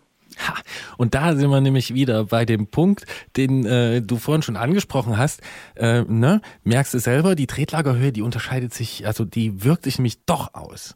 Das ist so mein Empfinden, dass ein tiefes Tretlager, ähm, ja, das liegt mir einfach mehr. Dem habe ich auch gar nicht widersprochen. Definitiv hat die einen Einfluss, genauso wie der Radstand, aber es macht die Sache nicht unfahrbar. Ja. Und weißt du, was mir einfällt, was eigentlich noch offen ist? Sprich, Ich hätte gern noch mehr Spielerei an der Gabel in Sachen Gepäcktransport. Gabelvorbiegung, äh, Mitlenken von Postkästen und so weiter. ja, gibt's ja auch schon alles. Ist, ist, also ist ja alles irgendwie schon da. Ähm, wie gesagt, vielleicht noch nicht von jedem. Das sagt Jens Klötzer, der ein vergraveltes Crossrad zu Hause stehen hat ähm, und aber trotzdem natürlich noch Wünsche und Gerolf wünscht sich vor allen Dingen noch mehr am Lenker. Ich sage an dieser Stelle vielen Dank für die Zeit und für die Liebe für dieses doch sehr, sehr schöne und oft auch ein bisschen unterschätzte Rad. Dankeschön. Danke euch auch. An der Gabel, Christian, an der Gabel. Tschüss. Tschüss. Du hast meinen Namen vergessen, nach all den ganzen Jahren. Es ist okay, mein Liebes, macht nichts. Du hast das schönste Lächeln, welches ich jemals sah, in einem Glas auf einem Nachttisch. Wir sind nur einmal jung und das ist lange her. Hoch die Schnabeltasten, Alter, ist mir schwer. Ich war mal knackig, heute knack ich noch viel mehr. Oh oh, ich Rollator mit meinem Besten. Wir sind nur einmal jung und das ist lange her. Hoch die Schnabeltasten, Alter, ist das schwer. Ich war mal knackig, heute knack ich noch viel mehr. Oh oh, ich Rollator mit meinem Besten. Jens hat mir noch etwas nachgereicht und dass er das getan hat, spricht für die fast unübersichtliche Vitalität dieses Themas. Federungen an Gabel, Vor- und Hinterbau sind natürlich auch noch so ein Thema, bei dem sich an diesen Rädern viel tut. Das haben wir schlicht vergessen, weil es da schon so viel zu sagen gibt. Und ich persönlich muss sagen, ich bin der absoluter Purist und finde, da gehört keine Federgabel ran und überhaupt nicht so viel Schnickschnack, sondern ein gutes altes Crossrad ist ein gutes neues Crossrad. Hätte ich dir auch gesagt, äh, bis vor kurzem, als ich ein Rad mit so einem äh, gedämpften Vorbau gefahren bin äh, und dann ein Rad mit so einer, naja, Federgabel ohne Federelemente. Und ich muss dir sagen, die Gabel, das fand ich richtig gut. Warum? ähm, war ein anderes Fahrgefühl. Die hat tatsächlich äh, so ein paar Schläge rausgenommen und ich mag das sowieso schon mit solchen Rädern schon durch, naja, äh, sag ich mal, das Unterholz äh, zu fahren, aber da ging dann noch ein bisschen mehr. Also äh, ganz komisches Teil, sieht auch wirklich nicht schön aus, hat aber funktioniert. Stichwort, da geht noch ein bisschen mehr. Das gilt vielleicht auch für die Reifen. 36er gibt es sogar, habe ich äh, in der Vorbereitung zu dieser Sendung überhaupt erst lernen müssen. Und wir sprechen über eines davon, was auch eine längere Reise hinter sich hat. Ja, und ich freue mich jedes Mal, wenn du hier was dazu lernst. Und natürlich auch, wenn ich was dazu lerne. Und ich habe zum Beispiel auch gelernt, dass gestohlene Fahrräder auch wieder zurückkommen können.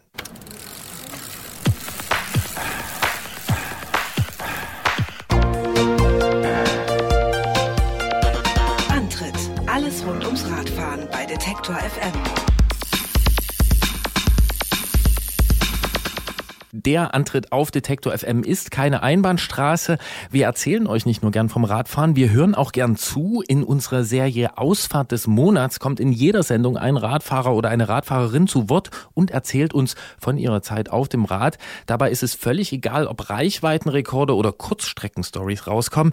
Nehmt uns einfach ein Stück mit. Und in dieser Ausgabe begeben wir uns auf eine ziemlich abenteuerliche Ausfahrt mit René aus Duisburg. Denn der ist nicht nur auf einem Rad mit 36 Zoll großen Laufrädern unterwegs, er hat es kürzlich auch von einer nicht ganz freiwilligen Reise zurückholen müssen. Was es damit auf sich hat, das erklärt er uns am besten selbst. Und wir sagen deswegen Hallo nach Duisburg. Hallo René. Ja, hallo zusammen. Zunächst müssen wir also mal die Sache mit den großen Laufrädern klären. 36 Zoll messen die an deinem Rad. Warum machen sie das und wie bist du auf den Geschmack gekommen? Ja, ähm, das war eigentlich eine Idee, äh, die mir schon äh, vor sehr langer Zeit gekommen ist, so 2010 herum. Und ähm, dann hat sich 2013 die Gelegenheit ergeben, dass ich auf äh, Laufräder von Einrädern gestoßen bin, die 36 Zoll messen. Und habe mir überlegt, da müsste man ja eigentlich auch ein Fahrrad draus bauen können. Und äh, ja, netterweise habe ich einen Rahmenbauer auftreiben können, der sich bereit erklärt hat, das für mich zu bauen, weil der Rahmen muss natürlich speziell hergestellt werden, die Gabel muss speziell hergestellt werden. Und den Rest kriegt man eigentlich mit Standardkomponenten hin. Und nach ungefähr vier bis fünf Monaten Planung hat er dann die Rohre besorgt und äh, dann wurde geschweißt. Und im Oktober 2013 haben wir unsere Hochzeit gefeiert und alles zusammengesteckt und die erste Fahrt damit gemacht. Und wir waren ganz erstaunt, das fährt sich wie ein richtiges Fahrrad. Aber da muss ich mal fragen, wie zur Hölle kommt man auf die Idee, auf zwei Einrädern zu fahren?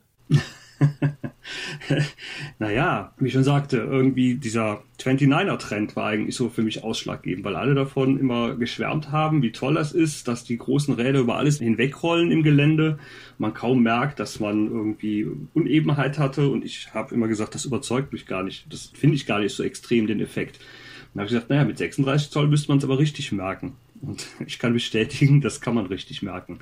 Wir haben es schon erwähnt, nun hat dieses Fahrrad, dein 36er, neulich eine unfreiwillige Reise gemacht, von der du zunächst auch gar nichts gewusst hast. Beschreib doch mal diesen ersten Teil der Geschichte. Was ist da passiert? Im Mai, Anfang Mai diesen Jahres, kam ein Nachbar zu mir, erzählte mir, dass es wohl Einbrüche gegeben hat bei uns auf der Straße. Und ich habe mir auch erstmal gar nicht viel dabei gedacht und habe natürlich erstmal Zuspruch geäußert.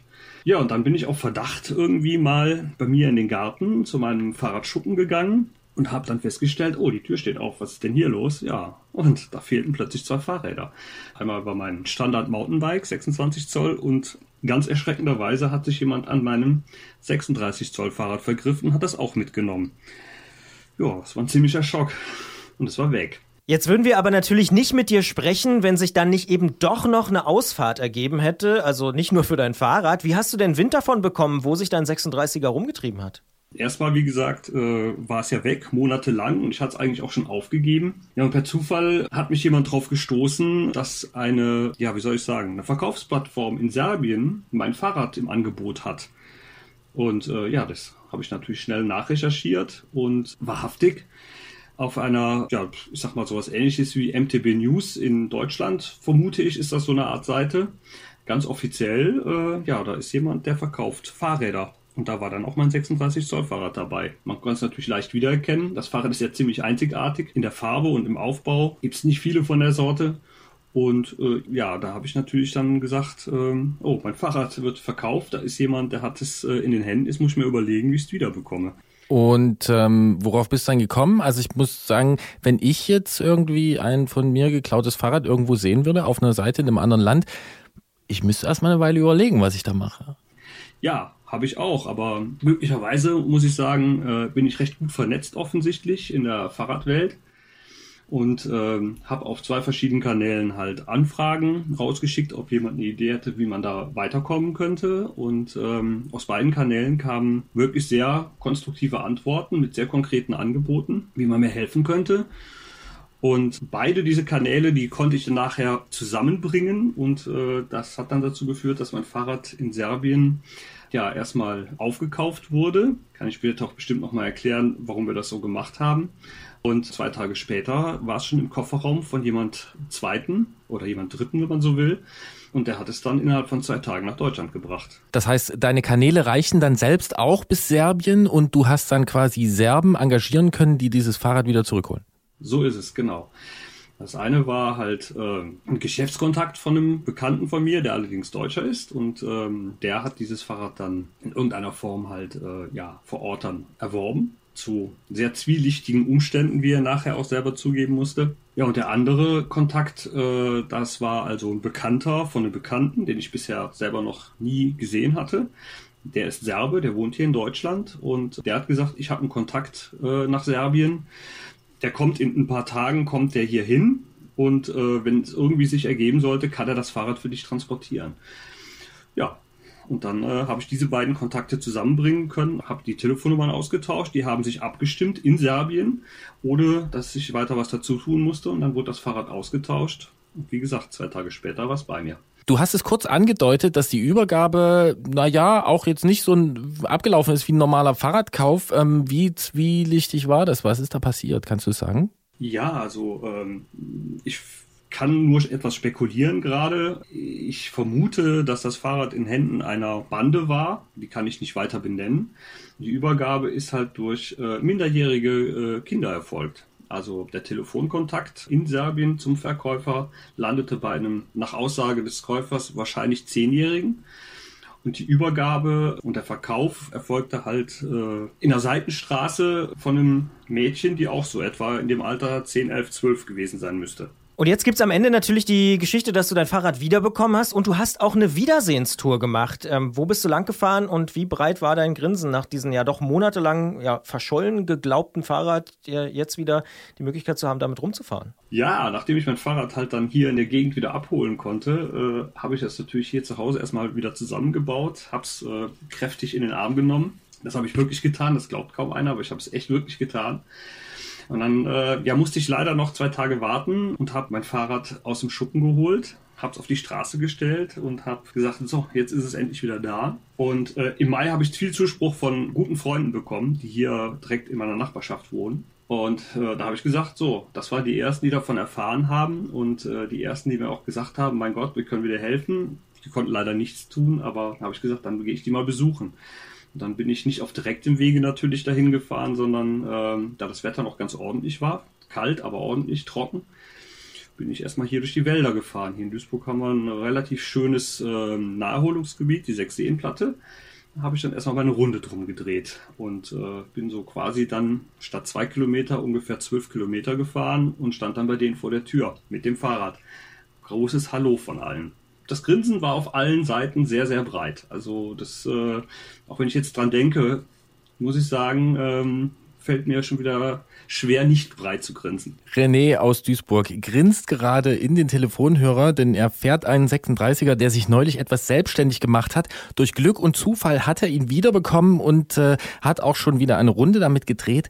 Ich möchte gern noch mehr dazu wissen, deswegen sprechen wir gleich noch ein Stück weiter im Podcast-Teil dieses Gesprächs, sagen aber schon an dieser Stelle vielen Dank. Gern. Und damit sind wir im Podcast und René, ich würde gern wissen, ähm, du hast ja jetzt letzten Endes den geforderten Preis gezahlt, der auf dieser Seite genannt wurde. Hast du auch über Alternativen nachgedacht? Ja, selbstverständlich. Alternativen haben wir ähm, auch in Betracht gezogen. Die Alternative wäre gewesen, dass ich meine Vermisstenanzeige, also meine Diebstahlsanzeige bei der Polizei halt erneuere und die Polizei bitte halt um Amtshilfe in äh, Serbien zu bitten und das Fahrrad halt konfiszieren zu lassen. Mit Glück hätte die Polizei das wahrscheinlich dann auch geholt, das Fahrrad, und es wäre in der Asservatenkammer gelandet. Dann hätte ich allerdings den langen Weg über äh, Anwälte gehen müssen, um mein Fahrrad halt aus Serbien zurückzubekommen, was sicherlich mit ähnlich hohen Kosten verbunden gewesen wäre. Ja, musste man sich halt entscheiden. Gibt man einem Verbrecher Geld oder gibt man einem Anwalt Geld? Auf jeden Fall wäre ich geldlos geworden. Ja, und jetzt bist du auf diese Art auch äh, geldlos geworden, aber hast halt auch ein sehr breites Grinsen ähm, bei dir und auch bei deinen Freunden provoziert. Gibt's für dich denn irgendeine Art Lehre, die in dieser Geschichte drinsteckt? Ja, man sollte sich natürlich nie zu sicher fühlen, äh, wenn es darum geht, dass die Fahrräder sicher weggeschlossen sind.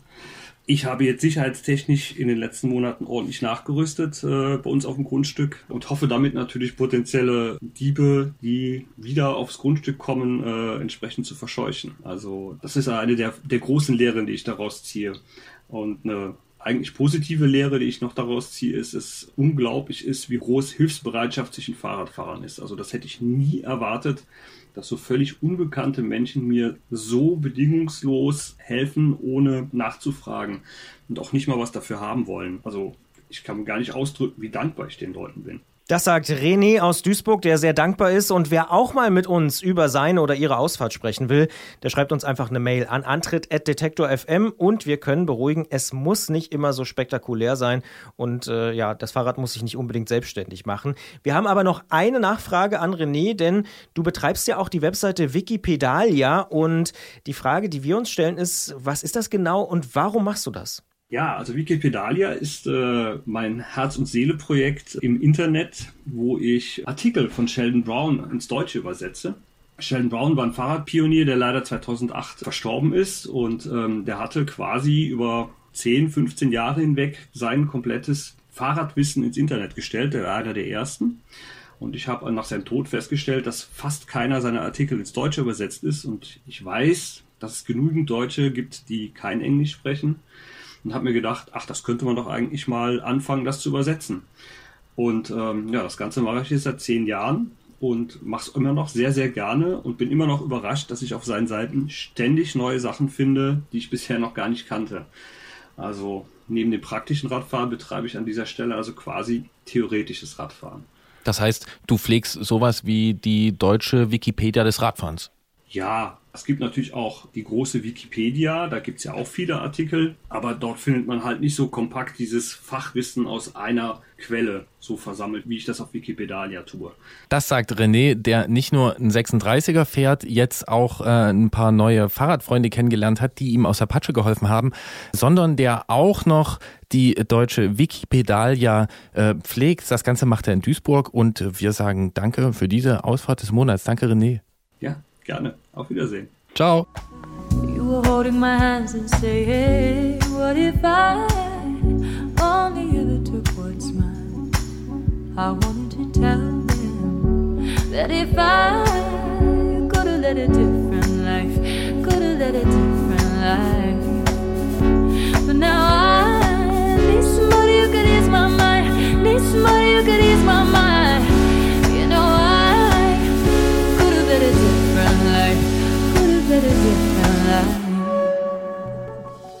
Ein schönes Happy End, irgendwie beruhigend, dass es zumindest manchmal auch so ausgehen kann.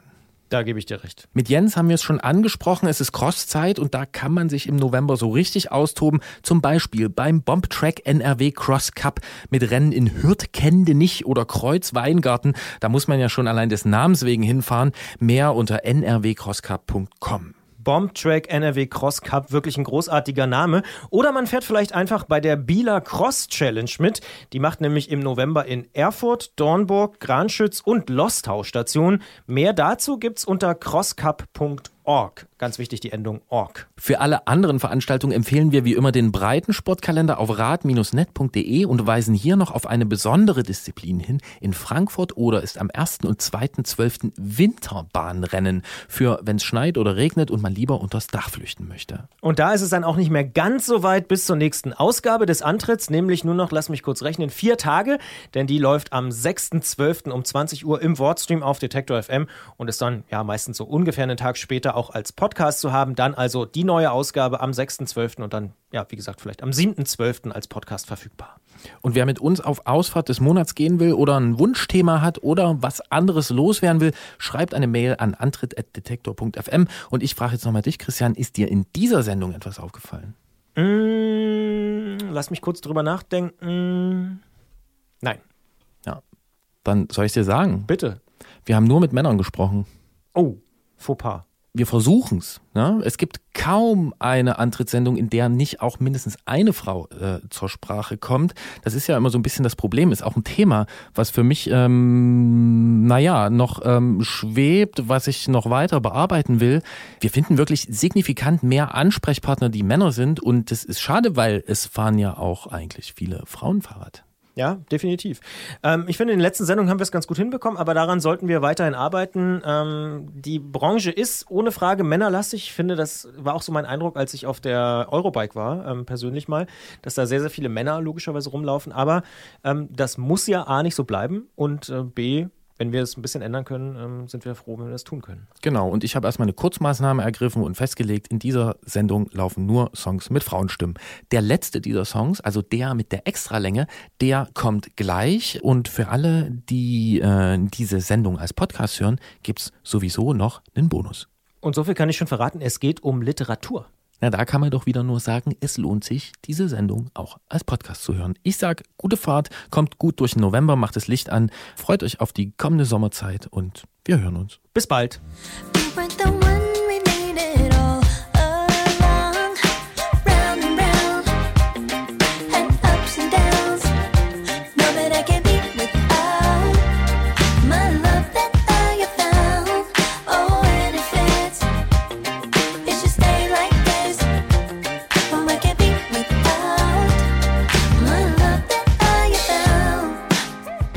Und eben gerade habe ich es ja schon so ein bisschen angekündigt, angeteased, dass wir noch über Literatur sprechen wollen, denn es gibt gleich zwei Anlässe, die dazu führen, ähm, dass wir darüber noch in diesem Bonustrack äh, hier reden wollen im Podcast von Detektor FM im Antritt.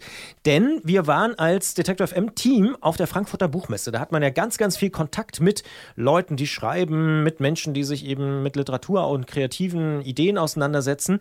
Und da ist uns nicht nur Juli C.'s neuer Roman Neujahr äh, in die Hände gekommen, sondern tatsächlich auch ein sehr, sehr lesenswertes Buch von Tijan Sila, der sich eigentlich mit dem Balkan beschäftigt, mit Totalitarismus, mit überhaupt dieser Idee von kommunistischen Staaten, wie man Gesellschaften organisiert. Und in dem Gespräch mit meinem Kollegen, mit Christian Eichler, ist auch rausgekommen, dass er sagt, dass Rennradfahrer eigentlich äh, super Grundlagen sind, um, ja, ich sag mal, einen Roman zu schreiben. Beispielsweise, er sagt, er hat ein schönes Zitat, Rennradfahren ist meiner Meinung nach der künstlerisch interessanteste Sport. Es ist ein Ausdauersport, der mit Qualen und Schmerzen verbunden ist. Professionelle Rennradfahrer sind extrem gut darin, Qualen in Geschwindigkeit zu übersetzen. Was sagst du dazu? Ich sage dazu, dass ich dem, äh, vor allen Dingen dem ersten Teil dieses Zitats äh, wirklich zustimmen muss. Dieses Rennradfahren ist der ähm, künstlerisch interessanteste Sport. Ähm, wenn mich jemand fragt, was Rennradfahren ausmacht, dann sage ich, wenn ich nicht viel Zeit habe, eigentlich immer nur, Rennradfahren ist wie Tanzen. Warum? Weil das für mich ähm, wirklich sowas ist. Also ich finde diese, naja, zumindest in diesem Zustand, den wir schon öfter mal angesprochen haben bei Läufern, der da Runners High heißt, ne? also in diesem flowartigen Zustand, alles läuft irgendwie, dann empfinde ich diesen Umgang mit diesem leichten Rad unter mir, ja, wie tanzen. Das kann auf einer Abfahrt sein, am besten natürlich auf einer Serpentinenstraße, äh, die ich mir anschaue, wo ich die nächste Kurve anvisiere, wo ich auch, ehrlich gesagt, ganz für mich allein äh, immer den Anspruch habe, da eine besonders elegante Linie zu fahren. Ähm, das sind für mich schon viele Parallelen und ich glaube, ich ziehe da ähnlich viel Freude raus wie aus dem Tanzen. Finde ich einen ganz interessanten Vergleich, habe ich so noch nie gehört, aber ich würde dir in einem anderen Punkt recht geben, bei dem Vergleich mit dem Tanzen. Für mich ist es eher der Rhythmus. Also ich finde, äh, Fahrradfahren, Rennradfahren hat sehr viel mit Rhythmus zu tun. Ich bin ein großer Freund davon, ähm, ja, im selben Rhythmus oder in einem einheitlichen Rhythmus zu fahren. Am Berg zum Beispiel. Ich bin eher der Typ, der lieber gerne bergauf fährt. Bergab finde ich gar nicht so spannend. Ich finde bergauf eigentlich spannend, so meinen Rhythmus zu finden und dort ähm, ja ein Step nach dem anderen sozusagen zu machen. Und da muss ich ehrlicherweise sagen, ist es mir deswegen angenehmer, weil ich mir nicht so viele Kombinationen merken muss. Also beim Tanzen finde ich es ein bisschen, ne, hier drei Schritte vor, zwei zurück und dann hier so quer und so. Beim Rennradfahren ist das doch ein bisschen leichter. Ja, ähm, also ich muss erstens sagen, dass ich äh, auch das Bergauffahren äh, sehr schätze, ähm, das meditative Klettern, also wenn man am liebsten so eine richtig lange Rampe hat und dann irgendwie so reinkommt oder auch so flache Rampen die äh, in einer Stimmung besonders ähm, schwierig sein können. Die können einen total quälen. Die können man, total nerven, ja. Und die können aber auch total ähm, gut zu fahren sein. Das ist auch so stimmungsabhängig und wahrscheinlich auch Umgebungslandschaft sonst irgendwie abhängig. Und als zweites muss ich natürlich noch sagen, Christian, tanzen, viele Kombinationen merken. Ich sehe dich mindestens einmal im Jahr auf dem Detektor FM Geburtstag tanzen und da gibt es eine bestimmte Uhrzeit, die lässt sich vielleicht nicht in der Zahl ausdrücken, aber man kann sie an dir beobachten. Und äh, da kommt dann dieser Moment, in dem du nicht mehr überlegst, welche Kombination jetzt angebracht ist, du machst einfach. Ja, ja, genau, aber das hat dann nichts mehr mit äh, Tanzschule zu tun. Also ich denke da also bei Tanzen sozusagen tatsächlich eher so an dieses klassische Tanzen, wo es irgendwie um Schrittkombinationen geht oder so. Nee, improvisieren, da bin ich äh, gerne mit dabei und das ist dann vielleicht auch tatsächlich so mein Typ des Rennradfahrens vielleicht. Tian Sieler jedenfalls hat sich viele Gedanken gemacht über das Rennradfahren und warum das mit Literatur eben zu tun haben kann. Und ähm, das Buch heißt Ein Land, das alle glücklich machen soll. Geht eben, wie gesagt, äh, über diese ganze Thema Ideologie, Totalitarismus äh, auf dem Balkan. Sehr, sehr lesenswert und vor allen Dingen aber eben hörenswert findet man in unserem Podcast N99. Das ist der Podcast, den wir live von der Frankfurter Buchmesse produziert haben. Tian Sieler heißt der Autor. Letztes Jahr kam erst sein Debütroman raus, Tierchen Unlimited, auch ein schöner Titel. Äh, geht auch um Rennradfahren. Und das Gespräch mit Christian Eichler geht eben noch mal ein bisschen tiefer rein in den Roman und bringt eben aber auch diese Rennradparallele. Er sagt zum Beispiel auch, Boxen findet er wahnsinnig langweilig. Also da gewinnt immer nur der, der mehr, mehr Willen hat, sagt er. Und er findet auch spannend Fußball, weil er wohnt in der Ecke von Kaiserslautern und sagt, Fußball ist schon auch, weil da passiert immer ganz viel. Also Rennradfahren aber ist für ihn auf jeden Fall der, ich zitiere es nochmal, künstlerisch interessanteste Sport. Und deswegen hören wir jetzt auch das gesamte Gespräch von Christian Eichler mit Tijan Sieler. Ja, und äh, wie lang ist der Beitrag, Christian, weißt du es? Elf Minuten. Okay, dann können wir jetzt elf Minuten tanzen, danach hören wir uns nochmal.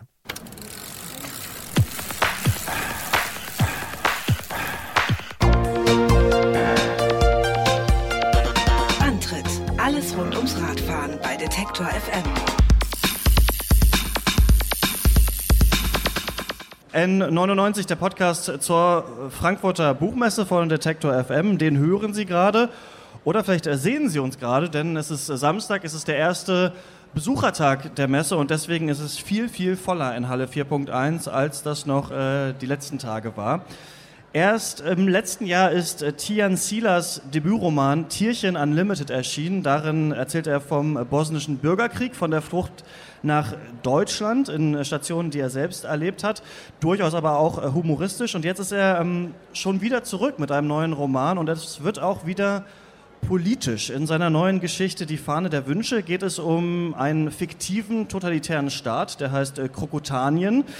Der steht schon kurz vorm Kollaps und erzählt wird da äh, die Geschichte aus der Perspektive eines naiven jungen Mannes, Ambrosio, ein äh, Rennradprofi, der durch diese Regierung ähm, immer mehr unter Druck gerät. Und was es eigentlich alles mit diesen Rennrädern soll und ob der Roman eher die Vergangenheit aufarbeitet oder vielleicht eher eine Zukunftsvision ist, darüber spreche ich jetzt mit Tian Sieler. Schön, dass du bei uns bist. Ja, es freut mich auch hier zu sein. Danke.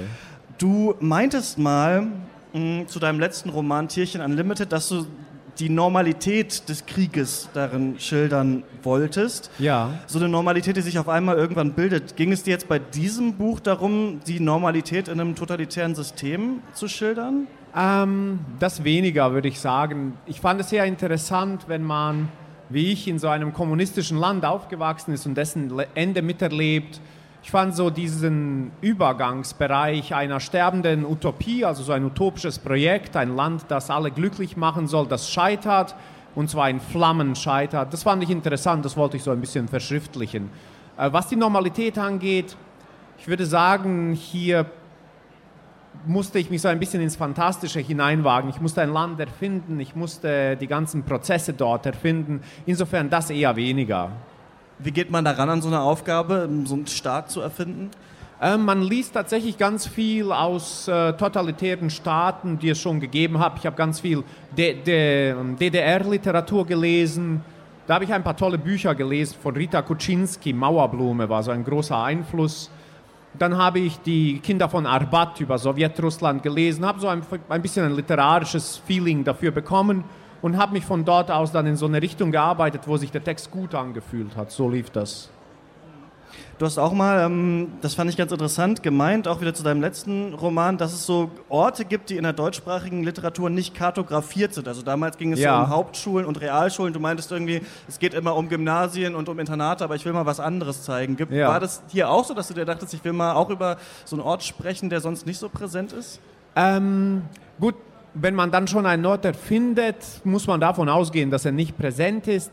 Ich bezog auch damals das mit der Kartografisierung auch darauf, dass mein erster Roman in der Pfalz spielt, wo nie irgendein Roman spielt. Alle Romane in Deutschland spielen in Berlin. Ähm, und aber grundsätzlich ja, also grundsätzlich sollte Literatur immer versuchen, über Orte und Ereignisse und Menschen und Gefühle zu schreiben, die nicht selbstverständlich sind. Ich denke, es gibt zu viele Bücher, bei denen einfach äh, etwas geschrieben wird, was niemanden so recht interessiert, weil es alle als ohnehin vorab, also als Normalität voraussetzen. Ein Roman, bei dem die Figur einfach am Fenster steht und raucht und darüber sinniert, ob äh, die Liebe das Wahre ist oder ob sie doch wegziehen soll nach Berlin. Das, ich weiß nicht, was soll das.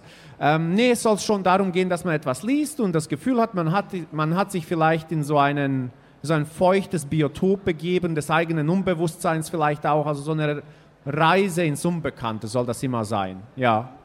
Dein Hauptcharakter Ambrosio, der sagt ja auch, er fühlt sich so, als wäre er nie geboren worden, als wäre er irgendwie immer schon da gewesen. Und auch dieser totalitäre Staat, den du aufbaust, der bleibt ja auch ein bisschen diffus. Also da gibt es viele Ja. Worthülsen, da gibt es viele Dinge, die gesagt werden, die irgendwie einfach so sind, aber man weiß gar nicht mehr, warum. Genau. Hattest du dieses Gefühl auch so als Kind? Ähm, ja, ganz stark. Und ich wollte auch, dass das vermittelt wird. Also, dass nicht mein Protagonist jemand ist, der dieses totalitäre System total analysiert hat und akademisch drüber sprechen kann. Wenn man in einem totalitären System lebt, wenn man in, im Kommunismus lebt, ähm, bekommt man davon das mit, was eben als Jargon nach unten weitergegeben wird. Und das ist ja eine Sprachpolitik, die von Parteien ganz bewusst eingesetzt wird. Ich meine, man erlebt auch diesen Versuch, Sprache zu manipulieren, auch aktuell in Deutschland ganz stark. Das ist immer der erste Schritt, wenn es in die Richtung des Totalitarismus gehen soll, ist es äh, dafür zu sorgen, dass Menschen nicht mehr sprechen, sondern jargonisieren. Und ich als Kind hatte diesen kommunistischen Jargon total verinnerlicht und glaubte so an einzelne Elemente, die man mir gab, ohne das System jemals ganz zu verstehen. Zum Beispiel war mir nicht bewusst, dass zum Beispiel Westdeutschland im Gegensatz zu Ostdeutschland nicht kommunistisch ist. Ich hielt die ganze Welt für kommunistisch.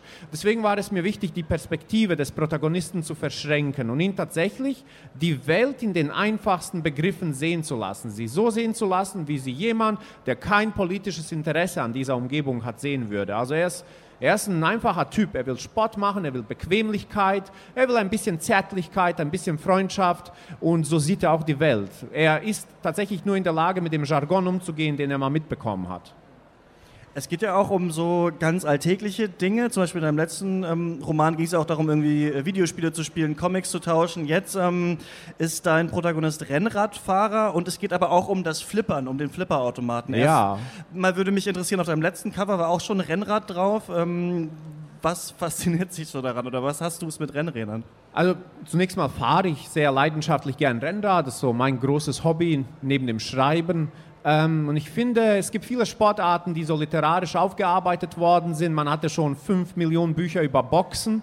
Ich habe in meiner Jugend tatsächlich lang geboxt. Ich habe auch äh, als Student noch bis zum Ende meines Studiums geboxt. Ich finde, das ist ein Sport, der aber symbolisch, literarisch tatsächlich wenig bietet. Also es sind zwei Typen, die schlagen sich. Ja, es gewinnt immer bei gleichem Können der es sich mehr wünscht, der den größeren Willen hat. Und dann ist es schon vorbei. Und das kann man bei jedem Boxbuch, bei jedem Boxfilm immer wieder aufs Neue reproduziert sehen. Und es gibt dann Sportarten, die finde ich literarisch komplexer, literarisch interessanter, cooler. Fußball zum Beispiel. Über Fußball wurde schon früh und viel geschrieben, weil es so, das ist diese Teamsportart, das ist ein Volkssport, der Leute in so einen ekstatischen Zu Zustand vers versetzt. Ich lebe in Kaiserslautern, ich habe die Auswärtsdauerkarte, ich bin halt Fußballfan, ich kann nichts dafür. Und dann gibt es Rennradfahren, was meiner Meinung nach der künstlerisch interessanteste Sport ist. Rennradfahren ist ein Ausdauersport, der mit Qualen und Schmerzen verbunden ist. Wer professionell Rennrad fährt und ähm, in Kaiserslautern gibt es ein Internat für Rennradfahrer, das sind Leute, die sich vor allem dadurch auszeichnen, dass sie extrem gut darin sind, Qualen in Geschwindigkeit zu übersetzen. Das ist Rennradfahren. Qualen werden zur Geschwindigkeit. Und das ist auch Kunst. Qualen werden zur Geschwindigkeit. Insofern fand ich, das war so ein Parallelismus. Und äh, ich habe jetzt zwei Bücher gebraucht, um das für mich so aufzuarbeiten. Aber ich glaube, jetzt bin ich erstmal mit Fahrrädern fertig. Sonst werde ich mich wiederholen. Ich fand das nur ganz interessant, weil Rennräder sind ja natürlich heutzutage total angesagt. Ne? Manche würden Ja, ja, sagen ja. auch was, was viele Hipster in den Großstädten haben, in Anführungsstrichen. Gleichzeitig geht es aber ums Flippern, was ja auch viel ums Biertrinken in Kneipen irgendwie dieses Bild hat. Also ne, eigentlich aus einer ganz anderen Zeit kommt, habe ich das Gefühl. Also Rennrad vielleicht noch von noch früher eigentlich, aber jetzt wieder retro-modern. Und Flippern eher sowas, was meine Elterngeneration vielleicht viel in Kneipen äh, gemacht hat. Irgendwie, wie, wie, ist da, wie siehst du da so dieses Verhältnis? Ja, der Roman spielt, ohne dass es jemals explizit gesagt wird, so in den 70ern. Und Flipper, es waren diese Maschinen, die waren eigentlich durchaus früher was sehr Rebellisches. So ein bisschen wie Videospiele eine Zeit lang. Das war so die Art von Zeitvertrieb, den junge Menschen machen und den die Eltern nicht verstehen, weil es sowas überhaupt nicht Nützliches ist. Der sorgt dafür, dass man entrückt. Man steht vor diesem bimmelnden Gerät und haut mit dem Becken dagegen und es ist laut und es ist bunt. Und ich dachte mir, okay, wenn ich so ein Parteikader wäre, der dafür der mit der Aufgabe betreut ist, die Jugend zu erziehen, würde ich als allererstes Flipper verbieten. Und wenn man sich so die Geschichte der Flipper in der Popkultur anschaut, es gibt diesen The Who, es gibt von The Who, von der Band, diesen Tommy, ähm, dieses Tommy-Musical und das Album Tommy. Und in Quadrophenia, wo es um diese Jugend-Subkulturen geht, die sehr gewaltbereit sind, spielen sie auch die ganze Zeit Flipper. Also das ist so ein altes, heute vergessenes, jugendliches Rebellionsding. Flipper waren sehr eng mit der Rebellion, äh, mit so jugendlichem Aufruhr assoziiert. Und sie waren zum Beispiel in New York bis, in die, bis Mitte 70er verboten. Also sie sind tatsächlich so ein sehr umstrittenes Gerät gewesen, lange Flipper. Ich fand es perfekt. Es hat super gepasst. Als du vom Rennradfahren erzählt hast, ähm, das hat mich eben daran erinnert, dass du ja auch eben gesagt hast, so Orte kartografieren, die es nicht gibt. Jetzt sagst du, das wurde schon tausendmal erzählt mit den Boxen. Gehst du so an Roman, dass du denkst, okay, ich, ich will das schreiben, was noch nicht erzählt wurde? Ja, auf jeden Fall. Ich meine, ich will niemands Zeit verschwenden. Ich will nicht etwas schreiben, wo die Leute vielleicht nach 50 Seiten das Gefühl haben, sie hätten es schon zweimal gelesen bei anderen. Ich äh, möchte schon, dass äh, man sich darauf verlassen kann, dass wenn man mich liest, man etwas Einzigartiges liest. Etwas liest, das man bisher nicht gelesen hat. Nicht in dieser Form, also weder inhaltlich noch formal so gelesen hat. Das ist immer ein Anliegen, auf jeden Fall. Ich habe es am Anfang eingeleitet, deswegen muss ich sicher natürlich jetzt noch fragen. Du meintest gerade, es wird nicht richtig ausgesprochen, aber der Roman spielt in den 70ern. Ja. Könnte er trotzdem auch eine Zukunftsvision sein? Oder eine Gegenwartsbeschreibung sogar Ah, vielleicht? Nein, würde ich nicht sagen. Also da bin ich schon sehr spezifisch. Es geht tatsächlich um diesen Versuch der Moderne, diese utopischen Staaten, kommunistische, sozialistische Staaten zu entwerfen, die gescheitert sind, die sehr spektakulär, sehr laut gescheitert sind. Das fand ich interessant. Ich weiß, ich werde immer wieder darauf angesprochen, ob denn der Roman aktuelle politische Bezüge aufweist, weil wir natürlich es heute mit einer großen Menge von Menschen zu tun haben, die sehr große Lust am Totalitarismus hätten. Also ich glaube, es gibt das, was Klaus Teveleit, der für diesen Roman wichtig war, das, was man als den faschistischen, den soldatischen Menschen beschreibt. Äh, Ich glaube, wir haben es heute seit langer Zeit wieder mit ihnen zu tun. Sie sind unter ihren feuchten Steinen hervorgekrochen und lärmen. Ähm, aber es geht nicht um sie. Es geht tatsächlich um diesen Versuch der, der utopischen Moderne, diese sozialistischen Staaten zu entwerfen, die nicht gelungen sind. Und wer darüber lesen will, der kann das im zweiten Roman von Tian Sieler, Die Fahne der Wünsche heißt, der ist äh, gerade bei Kiepenheuer und Witsch erschienen und er war bei uns hier im Podcast und auf der Bühne. Vielen Dank. Ich danke herzlich. Dankeschön.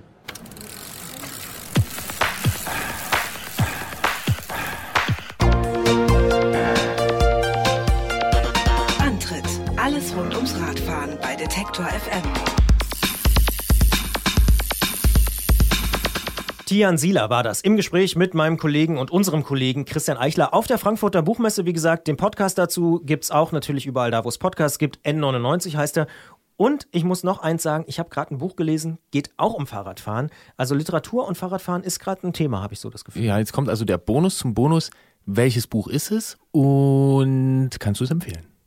Wenn du richtig gut zugehört hättest, Geröff, ich habe vorhin schon kurz gesagt, Juli C., Neujahr ist das Buch. Ich habe Äh, richtig gut zugehört. Ich wollte es nur nochmal ansprechen. Ist ganz nett, genau. Nein, tatsächlich, ich habe es ähm, gerade gelesen, hat so knapp, oh, jetzt darf ich nicht lügen, aber hat knapp 190 Seiten, also keine 200 Seiten. Ich habe es wirklich an einem Tag gelesen, an einem Samstag, ähm, wo relativ schlechtes Wetter war. Ich war nicht Rennradfahren an dem Tag. Und ich muss sagen, mich hat es wirklich überzeugt. Ich finde nicht jedes Buch von Juli C. gut, aber das Sujet, äh, ein Mann, in dem Fall Vater bin ich nicht, aber Mitte 30, Anfang 40, äh, fährt Fahrrad auf Lanzarote, äh, traut sich vielleicht ein bisschen zu viel zu, äh, Neujahrstag, hat so ein bisschen, zweifelt an allem Möglichen, fährt los, ist schlecht ausgerüstet, hat keine Trinkflaschen dabei, hat nichts zu essen dabei und dann passieren noch Dinge, die was mit seiner Kindheit zu tun haben. Das hat mich, muss ich sagen, schon von Anfang an reingezogen, zumal ich Unter Leuten von Juli C. richtig gut fand. War für mich einer der besten Romane der letzten Jahre, wird ja auch gerade irgendwie verfilmt fürs ZDF und so. Neujahr ist wirklich spannend, weil ich finde, Juli C. beschreibt das gut, wie, wie, man, wie man Fahrrad fährt. Wir hatten vorhin das Thema äh, einen Pass hochfahren. Ne? Also er fährt im Prinzip tatsächlich äh, die ganze Zeit so einen Pass hoch und sie, sie steigert das sehr schön. Ich würde jetzt nicht so weit gehen und sagen, das hätte niemand anders schreiben können. Das ist relativ solide handwerklich gemacht, aber es zieht einen wirklich rein und gerade wenn man selber Fahrrad fährt, ist es wirklich ein sehr, sehr lesenswertes Buch, zumal dieser ganze Konflikt, was sind die Anforderungen an moderne Frauen, aber auch an moderne Männer, Kinder, Familie, Job, Karriere, alles unter einen Hut und so, das spielt da auch noch eine große Rolle und dann eben so ein kleines Drama oder nicht ein kleines, ein großes Drama aus der Kindheit. Sehr, sehr lesenswert, kurzweilig, unterhaltsam, Juli C., Neujahr kann man auf jeden Fall machen, kann man auch verschenken und ähm, ich finde, jeder, der sich für Fahrradfahren interessiert, äh, sollte das vielleicht mal lesen. Ja, ich gucke dir hier erstaunt zu, wie du immer mehr auspackst von diesem Buch ähm, und hast du den Eindruck, korrigier mich, wenn ich falsch liege, dass es ähm, anhand einer Fahrradgeschichte erzählt ist, aber natürlich noch um ganz andere Sachen geht und viel äh, weiter. Ja, ja. Genau. Also die Fahrradgeschichte ist eigentlich nur die, die handwerkliche Blaupause für, für die Geschichte, die da eigentlich dahinter steckt. Ja, Absolut. aber das klingt für mich nach einer guten Geschichte, denn äh, das sind ja auch die guten Fahrradgeschichten. Ne? Also man kann sich ja auch mal Fahrrad fahren, um Fahrrad zu fahren. Das macht mir auch mal Spaß. Aber meistens komme ich dann doch wieder da zurück zu diesem Spruch oder zu dem Lehrsatz, das Fahrrad ist ein Werkzeug. Ja, in dem Fall ist es tatsächlich so. Es ist ein Werkzeug und ich würde so weit gehen, Gerolf. So gut kenne ich dich mittlerweile. Dir würde das Buch sehr gut gefallen. Na dann äh, weiß ich doch, was ich auch so Richtung Neujahr ähm, vielleicht auf diesen Wunschzettel schreibe. Und ich weiß aber auch, dass ich vorher mir tatsächlich Tian Sila besorgen werde. Weil der hat nämlich noch einen anderen Bonus. Da geht es nicht nur um Radfahren. Auch noch Balkan. Genau. Ja, ja, da kommt alles zusammen. Und äh, wenn wir schon einmal dabei sind, ich habe gesagt, ich habe es an einem Tag gelesen. Ich glaube tatsächlich, es wäre nahezu ideal, an Neujahr dieses Buch zu lesen. Neujahr. Ähm, passt sehr gut. Ah, okay. Das Ja. heißt, es spielt Es auch spielt auch Neujahr. Neujahr, genau. Okay. Eben auf Lanzarote, aber das kann man auch auf der heimischen Couch. Das ist der Antritt auf Detektor FM. Hier gibt's die Neujahrs- und die Weihnachtsgeschenkempfehlung schon Anfang November. Ein Service, den wir uns in diesem Jahr für euch ausgedacht haben. Und Christian wird mir jetzt gleich noch ein bisschen mehr erzählen. Geht danach auf seine Rolle. Seine letzte Ausfahrt hat er ja in diesem Jahr wahrscheinlich hinter sich Nee, gebracht. am Wochenende will ich nochmal, ich habe gesehen, das Wetter wird wieder ganz gut. Ich werde nochmal eine letzte Ausfahrt machen. Es wird vielleicht auch nicht die letzte sein, aber ich habe da, ehrlich gesagt, finde ich das immer total gut, wenn ich so denke, jetzt ist nochmal schön, jetzt fährst du nochmal. Und wenn ich dann nochmal fahre, fahre ich halt nochmal. Ja. Und apropos, ich bin heute Morgen auf Arbeit gefahren. Eine halbe Stunde durch nassen Wald, der frisch sonnenbeschienen wurde. Und es war bis jetzt die beste Lichtstimmung des Jahres. Wir sind raus für diese Ausgabe. Bis bald, wir hören uns im Dezember wieder. Tschüss.